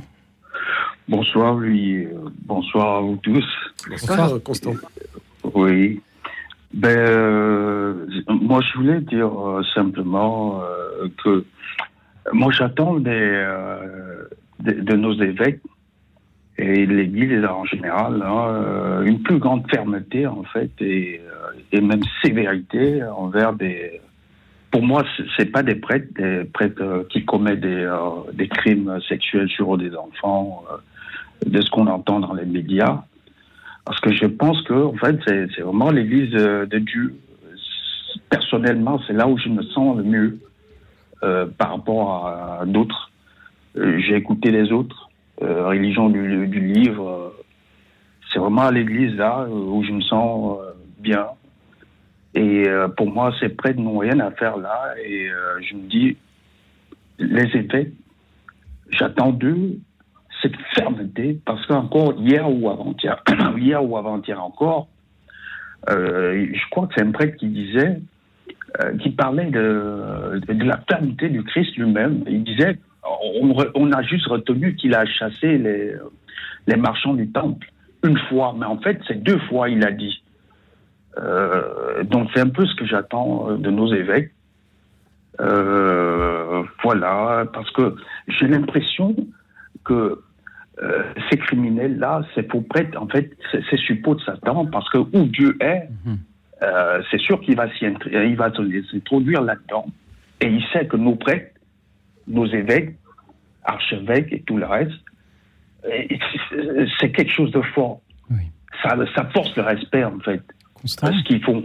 Oui. Merci pour euh, votre appel à la sévérité, à la fermeté euh, des évêques euh, vis-à-vis des, prêtres qui commettent des crimes sexuels. Nous n'avions pas encore abordé directement ce sujet ce soir, or il est hélas, je crois, incontournable. il y a un an et demi, Constant, et j'aimerais vous demander ce que vous en pensez, le secrétaire d'État français, donc le gouvernement français en charge de la protection de l'enfance, a annoncé créer une commission. Pour euh, enquêter sur euh, les, abus sexuels commis contre les enfants, en particulier dans le monde du sport, et a, dit mmh. qu'il allait calquer le fonctionnement de cette commission sur celui de la CAS, sur euh, le fonctionnement que l'Église en France a choisi justement pour lutter contre ces abus. Est-ce que vous ne trouvez pas que il peut aussi y avoir, alors c'est peut-être difficile à, dire et à dire sans maladresse en particulier, mais dans la manière que l'Église a de, gérer ce problème, peut-être un, petit peu d'exemplarité moi, par contre, euh, lui, euh, moi, je trouve que le contraire, moi, c'est ce que je mhm. trouve. Je suis peut-être en retard, mais de ce que je sais, de loin, j'ai l'impression qu'en fait, ces prêtres qui commettent ces, ces mhm. forfaits, eux, ils savent qu'en fait, au fond d'eux, ils savent que, en fait, ils n'auront pas de punition. On va juste mhm. les envoyer en retraite dans une villa. Il n'y a jamais autant de, sévérité qu'il faudrait, euh, si je vous comprends bien. Constant, merci d'avoir été avec nous. Lui, oui, en dernier, euh, moi, ce que je souhaiterais, moi, c'est que ces prêtres-là, nos évêques, les défèrent devant une justice civile.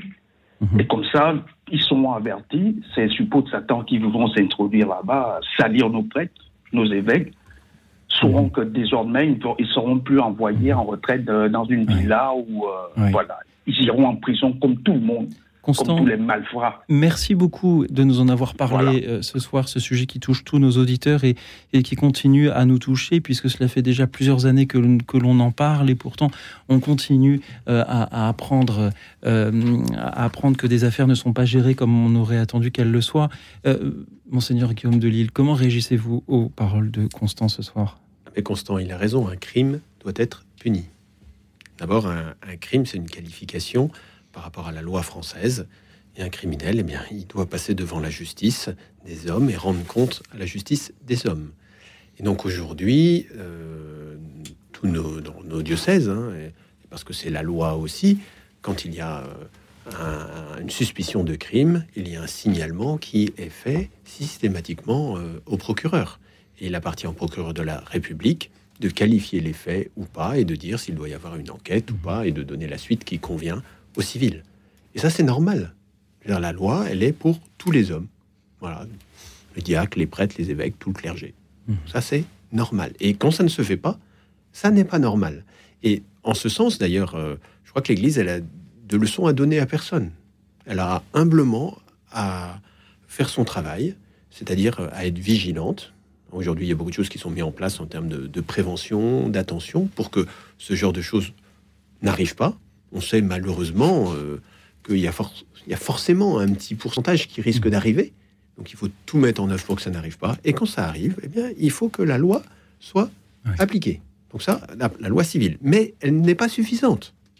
Chaque fois qu'un prêtre est condamné, ou pas d'ailleurs, mais s'il y a des faits qui sont reconnus, il est ensuite euh, signalé, d'ailleurs pas ensuite, dans le, même temps, il est signalé à Rome, mais Rome attend la fin de la procédure civile pour, à ce moment-là, mettre en route la procédure canonique. Et la procédure canonique, elle peut aller jusqu'au euh, retrait de, la vie sacerdotale hein, et à l'interdiction d'exercer son ministère de prêtre. Mmh. Voilà. Donc, euh, aujourd'hui, les, moyens sont là pour que euh, les personnes qui sont des criminels, eh bien, soient sanctionnées. Voilà. Je voudrais ajouter deux choses. Allez-y, Antoine. Euh, commenter deux choses ce que, sur ce qu'a dit Constant et sur ce que dit Monseigneur Guillaume de Lille. J'ai dit une chose positive et une chose négative. La première positive, c'est que pour avoir assisté aux travaux des évêques, on a vu depuis le rapport de la SIAZ, le rapport Sauvé hein, sur les abus sexuels dans l'Église, un vrai travail de fond mené par les évêques pendant plusieurs assemblées plénières, avec vraiment des mesures concrètes prises, des dispositions mises en place, voilà, un travail de prévention, de vigilance, de formation des laïcs, euh, et puis également euh, voilà, des, décisions euh, fortes prises pour euh, signaler les faits à la justice, hein, comme vous l'avez indiqué, demander aux personnes victimes de pouvoir euh, se manifester auprès des autorités civiles et ecclésiales, et puis surtout euh, une vraie progression de la part des évêques et de l'Église en général pour dans l'écoute des personnes victimes. Hein. Il ne faut pas oublier d'abord que ce sont elles qui sont les premières. Et ils doivent être accueillis, entendus, écoutés. Donc moi, j'assiste j'assiste et je, pense que plusieurs personnes, observateurs extérieurs, peuvent effectivement confirmer ce travail de fond mené par les évêques. On peut dire que c'est jamais suffisant. Il y a toujours évidemment des éléments critiques, euh, mais voilà, il y a une grande progression qui a été faite.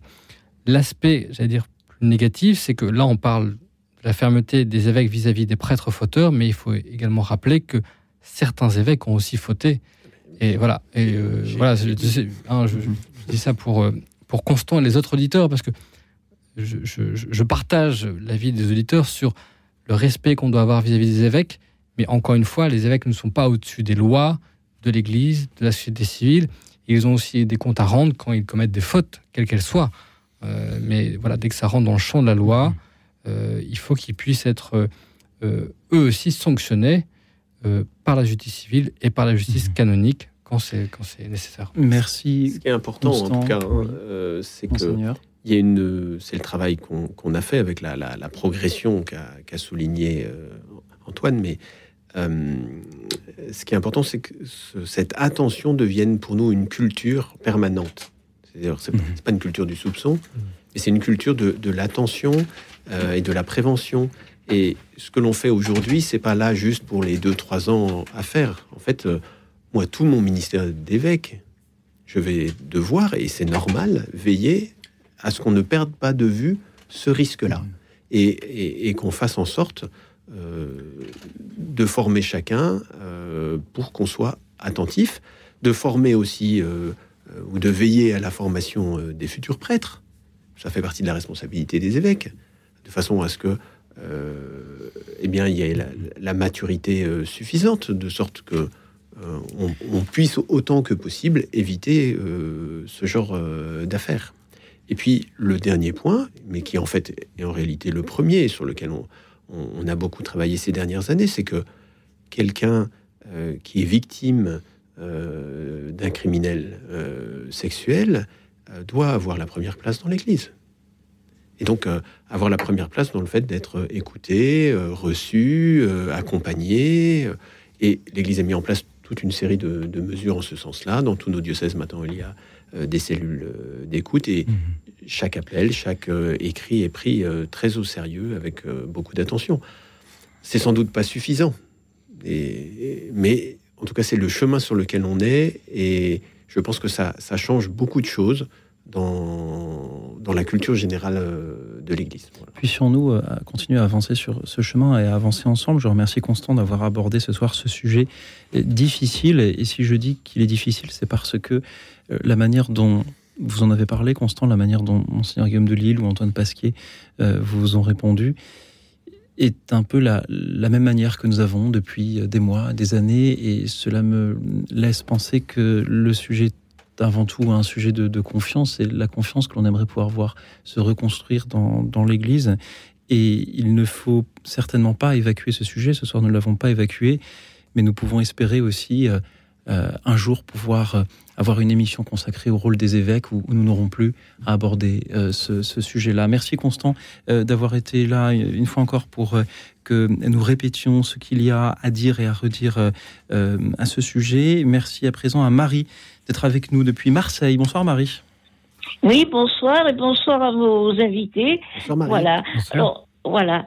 Alors, je téléphone, ce n'est pas une critique, mais je pense que quand on écoute les fidèles, c'est normal que, que les évêques soient à l'écoute des fidèles et des, archevêques également, mais je pense aussi que le, les prêtres, euh, on devrait s'occuper beaucoup plus de, de, de la solitude de, certains prêtres. Je pense que quelquefois, euh, je ne sais pas ce, qu'on pourrait, ce que les évêques ou les archevêques pourraient faire, euh, euh, des, assemblées plus communautaires, plus de manière à ce que les prêtres ne soient que certains prêtres ne soient pas dans la solitude et, et même moralement, qui évidemment, puisque on apprend à Marseille, on en a appris, et même ailleurs, des prêtres qui se sont suicidés. Donc, euh, il y, a bien un problème de solitude et de problème euh, euh, psychologique. Voilà. Voilà. évidemment, ce n'est pas une critique vis-à-vis des évêques. Chacun fait ce qu'il peut. Mais je pense que les, les évêques, les archevêques, il faut qu'ils soient vraiment à l'attention des, des à l'écoute des prêtres surtout ceux qui sont les plus vulnérables, euh, de manière à ce que les prêtres soient plus heureux, plus euh, mieux dans leur tête, si vous voulez. Euh, et, évidemment, cela retentira sur les sur les fidèles. Merci Marie. Voilà. Que les évêques soient davantage à l'écoute de leurs prêtres. Monseigneur Guillaume de Lille, que vous inspirent les paroles de Marie. Merci Marie, parce que je pense que vous avez raison. Euh, c'est un vrai souci pour les évêques euh, d'accompagner euh, leurs prêtres. parce qu'on les accompagne à la fois dans leur ministère, on va dire dans la partie extérieure, mais on les accompagne dans toute, leur vie.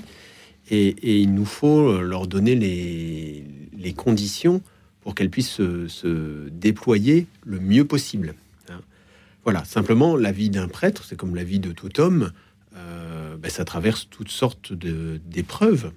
Hein, euh, aussi bien, sûr, bien sûr. épreuves euh, qui sont liées à la vie, la mort des proches, euh, des, choses qui peuvent arriver dans la paroisse, et puis aussi il peut y avoir des moments aussi de, doute, de questions sur la foi, de leur place. Il y a toute la, question du célibat qu'on a abordé tout à l'heure. Il peut y avoir des moments aussi où on ne sait pas très bien comment le, gérer. Ou... Donc c'est comme, une, comme la vie de chacun. Ça n'est pas tout à fait linéaire, et c'est ça qui est difficile. Et, c'est la, difficulté d'exercer la paternité et à la fois la fraternité hein, pour, euh, pour l'évêque euh, vis-à-vis de ses prêtres. Il doit toujours avoir la, porte ouverte. Hein. je sais que Monseigneur Aveline, j'en suis sûr, euh, son éminence, pour lui donner un titre, eh bien, quand un prêtre vient frapper à sa porte, il il, ouvre la porte. S'il écrit ou il téléphone pour le voir, je sais que il, accueillera tout de suite son prêtre. Mais parfois, et c'est souvent ça le plus difficile, c'est ceux qui, ne, traversent une période plus difficile, mais qui ne se manifestent pas, qui se renferment. Qui, et, c'est un travail à la fois des évêques, c'est un travail à la fois des paroissiens, de, veiller ensemble sur les, sur les prêtres qui ont, qui ont besoin d'être reconnus, de, trouver leur place. Hein, ils jouent un rôle essentiel dans l'Église, les prêtres. Il y a besoin que vous leur euh, manifestiez votre affection, votre proximité. Merci Marie de l'avoir manifesté. Justement, ce soir, puisse le pape être à l'écoute des évêques, les évêques à l'écoute des prêtres, les prêtres à l'écoute de leurs fidèles et les fidèles à l'écoute les uns des autres. C'est pourquoi, sans plus attendre, nous allons écouter Angélique depuis Nevers. Bonsoir Angélique. Bonsoir à tous. Euh, oui, euh, je vais euh, rejoindre un petit peu ce que vous avez, vous venez de, dire et que les d'autres auditeurs ont dit. Voilà. Alors, pour moi, un évêque a cette charge de, de tâcher d'honorer ce nom d'évêque qu'il qu'il porte.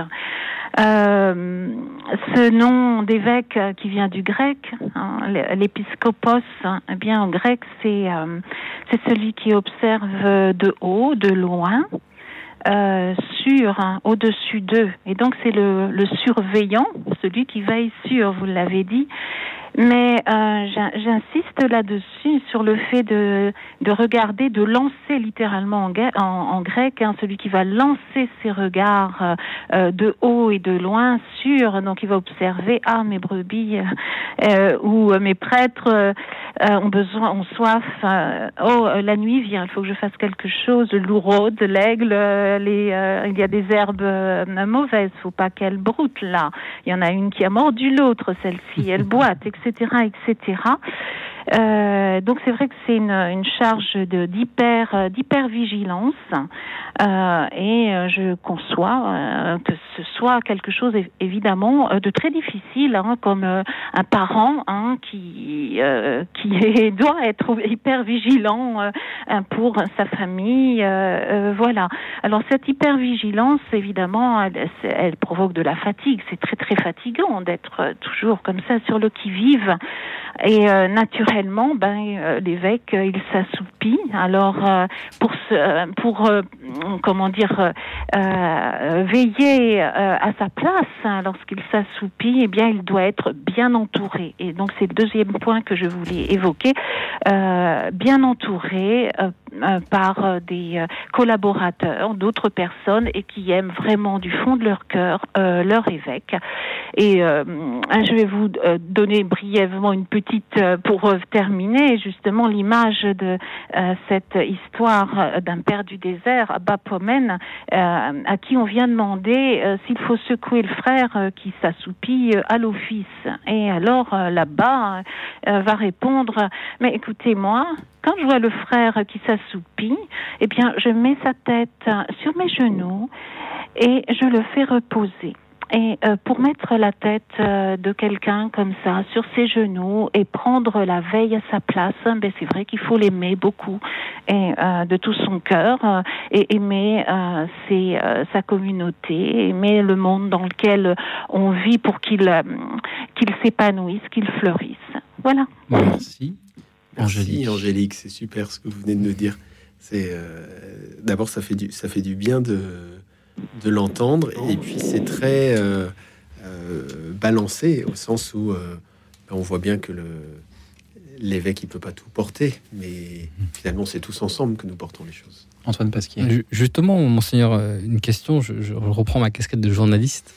Vous qui êtes évêque auxiliaire, on n'a pas beaucoup parlé ce soir de, de cette mission particulière que vous exercez, puisque donc il y a l'évêque de mots qui est Monseigneur Namias, vous êtes son auxiliaire, et quelle est votre mission vis-à-vis de Monseigneur Namias, qui est l'évêque titulaire, si on peut dire, du, du, diocèse? Comment vous travaillez ensemble et comment vous vous soutenez l'un l'autre?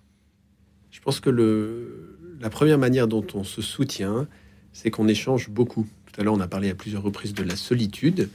moi, j'ai découvert combien notre évêque pouvait être seul sur un certain nombre de sujets. On va continuer à en parler justement de la manière dont vous vous soutenez, dont vous échangez. Juste après une dernière petite pause musicale, nous écoutons le chœur Célébratio. Il chante une autre manière peut-être de décrire le rôle de l'évêque, le serviteur. On les écoute. Écoute dans la nuit, une émission de RCF et Radio Notre-Dame.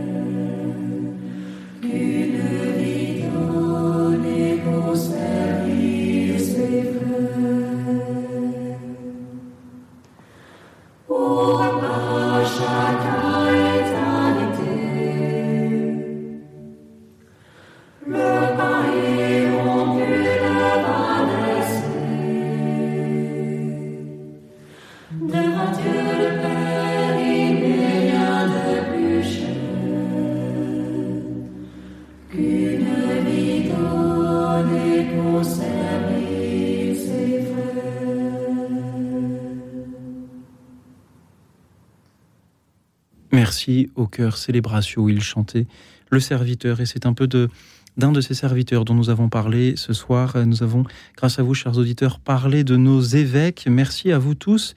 Nous allons dans quelques instants écouter Jean-Daniel. Depuis quand Auparavant, Monseigneur Guillaume de Lille, pouvez-vous euh, nous redire en quelques mots, pour répondre à la question d'Antoine Pasquier ici présent, comment définissez-vous la, mission de l'évêque auxiliaire par rapport à, celle de, l'évêque titulaire de son diocèse? Le mot il- auxiliaire, il dit bien les choses. Je suis là pour aider l'évêque.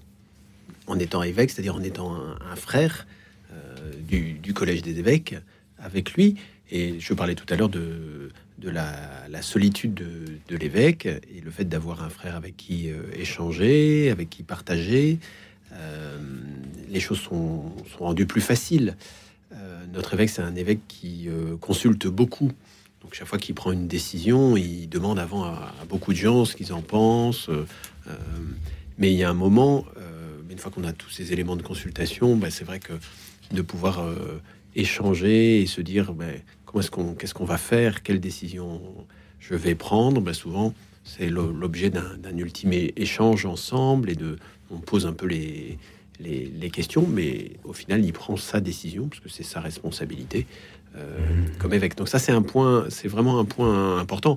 Après je le décharge sur un certain nombre des choses. D'abord parce que je suis vicaire général et puis donc euh, euh, j'a- j'assure pas mal de choses euh, qui sont la mission d'un vicaire général dans le dans le diocèse. Il faudra faire un- une autre émission, euh, Louis Auxil, sur les vicaires généraux Avec et les plaisir. vicaires épiscopaux et euh, comment comment ça fonctionne finalement tout ça. hein. Je pense qu'on ignore souvent. Euh, et puis, euh, donc il y a tout, tout- tout le suivi d'un certain nombre de choses au niveau euh, administratif, et c'est là où, où je l'aide aussi. J'apporte, euh, j'apporte mon soutien, et puis j'apporte un soutien très concret en allant célébrer des confirmations, en allant euh, faire des bénédictions euh, de statut, en allant à des rencontres officielles, enfin, en allant à des émissions de radio, Radio. pour échanger en direct avec des auditeurs. Voilà. Tenez, on en a justement un dernier. Jean-Daniel est avec nous depuis quand Bonsoir Jean-Daniel. Oui, bonsoir. Bonsoir Jean-Daniel. Bonsoir. Bonsoir. Jean-Daniel, en quelques mots, qu'attendez-vous des évêques? Euh, qu'il soit décent. Voilà une parole euh, rapide, percutante et efficace, merveilleuse pour euh, conclure notre émission. Vous attendez des, évêques, qu'ils soient des saints, tout simplement. Jean-Daniel, merci. Merci d'être exigeant avec nos évêques, si j'ose dire. Euh, Monseigneur, que vous inspire cette spontanéité de Jean-Daniel? Ça, me va assez bien, parce que c'est ce à quoi nous invite le Seigneur aussi, à, la sainteté, sachant que au final, la sainteté, c'est lui qui la donne. Et, ça, ça m'encourage euh, beaucoup, parce que souvent on croit qu'on peut être saint à la force du poignet, que c'est la, la sainteté, c'est notre perfection humaine. on sait bien que la sainteté, c'est ce que le Seigneur met en nous. Voilà, c'est lui qui nous rend saints parce que c'est lui le seul saint. Euh, et le saint, c'est celui qui partage la vie divine. Moi, j'ai donné ma vie euh, d'abord au Seigneur pour un moment, le moment venu, partager la vie divine. Donc, euh, ça me va bien. Jean-Daniel, pensez-vous que si les évêques doivent être des saints, ils doivent aussi, nous devons, nous fidèles, les aider à le devenir, comme eux-mêmes doivent nous aider à devenir des saints? Bien sûr. Merci Jean-Daniel pour euh, votre présence euh, parmi nous ce soir. Antoine Pasquier, est-ce euh, là un résumé de notre émission et dont nous, les uns les autres, fidèles évêques, journalistes, à, devenir des saints Oui, parce que les, évêques sont avant tout des chrétiens comme les autres, des catholiques comme les autres, et ils ont, comme vous le disiez, monseigneur, cette vocation à la sainteté dont tout baptisé est appelé, avec quand même cette mission particulière qu'on n'a peut-être pas abordée pendant l'émission, mais il y avait beaucoup de choses à dire, celle d'enseigner, de l'enseignement des évêques, qui est une mission majeure, importante de leur ministère, et notamment d'aider les fidèles, les chrétiens, à cheminer sur cette voie de la sainteté. Donc je pense que c'est important aussi de rappeler, hein, parmi tout ce que vous faites, cette mission de l'enseignement. Tout à l'heure, une auditrice de Versailles dont j'ai oublié le, prénom, en France, voilà, nous, disait qu'elle aimerait bien écouter des conférences de son évêque, assister à des conférences. Et donc, voilà, on peut l'inviter à, écouter son évêque, mais d'abord peut-être assister à la messe au cours de laquelle prêche l'évêque, au cours de laquelle les évêques enseignent. Voilà. Mhm. Merci à vous, Jean-Daniel, pour cette magnifique conclusion. Nous, nous attendons des évêques qu'ils soient des saints et qu'ils nous aident nous-mêmes à le devenir. Merci et pardon à tous les auditeurs que nous n'aurons pas eu le temps de prendre à l'antenne ce soir. Je vais essayer de vous euh, citer. Euh, je salue Marie-Arlette qui nous écoute de la Drôme provençale ainsi que Geneviève euh, de, de Tarbes. Daniel nous écoute des Pyrénées et euh, aurait aimé mieux comprendre comment l'évêque définit sa mission, mais je crois justement qu'il euh, vient d'y répondre. Euh, je salue également Nicole de Paris, Florence de Versailles, qui trouve aussi inadmissible que tant d'enfants aient été abusés. on sent que ce sujet est toujours aussi douloureux. Je remercie de nouveau Daniel des Pyrénées, Françoise de, Paris qui ne supporte plus d'entendre les euh, évêques d'être appelés monseigneur également. Euh, une autre Françoise de Neuilly cette fois-ci salue le cardinal, le, souvenir du cardinal Lustiger qui répondait à la question de savoir comment l'appeler. Appelez-moi comme vous voulez, disait-il. Merci euh, à, ces Françoises. Merci également à Catherine qui rend hommage à son évêque. Marie, euh, Marie je lis ce qu'il y a sur la petite fiche que le standard m'a préparée. Marie a apprécié que je dise qu'il y a des auditeurs qui ne sont pas d'accord avec, euh, avec Jean-Yves de Saint-Michel sur Orge qui attendait des décisions fortes et révolutionnaires des évêques, notamment sur le, célibat des prêtres. Elle fait partie des personnes qui n'auraient pas été d'accord. Merci Marie de faire ainsi de cette émission un témoignage de, la diversité, mais de l'unité de l'Église. Je salue également Catherine de Toulouse qui euh, voulait rendre hommage à son évêque. Euh, je salue Jean-Claude ainsi que Daniel de nouveau. Jeanne qui a conscience que la tâche des évêques est immense. Merci Jeanne pour votre soutien. Merci à Geneviève de Tarbes. Merci à euh, Jean-Paul, a rencontré plusieurs évêques qui ont parfois confondu leur mission. La dimension spirituelle d'un évêque doit être capitale, nous dit-il. Bertrand de Saint-Germain-en-Laye, les évêques mériteraient d'être entourés d'un conseil pour discerner avant de prendre de bonnes décisions. Sandrine aimerait que euh, les évêques euh, aient davantage de contact avec le pape François et les évêques du monde entier pour mieux travailler à l'Église universelle. Je salue Monique qui a une belle réponse à ce que nous disait une auditrice sur la difficulté que l'on a parfois à parler à nos évêques, à les toucher, à passer du temps avec eux. Monique est catéchiste et dit même en tant que catéchiste, je ne peux pas répondre à tous les enfants. Euh, mais en tant qu'arrière-grand-mère, je ne pas toujours les réponses à tous mes arrière-petits-enfants. Merci Monique de l'attention que vous avez cependant pour euh, chacun d'entre eux. Merci Antoine Pasquier, journaliste pour Famille Chrétienne. Merci à Monseigneur Guillaume de Lille, évêque auxiliaire de mots, d'avoir été avec nous ce soir. Il nous reste moins d'une minute d'antenne. En quelques mots, qu'avez-vous vécu ce soir? Qu'avez-vous pensé des témoignages de nos auditeurs? Antoine Pasquier.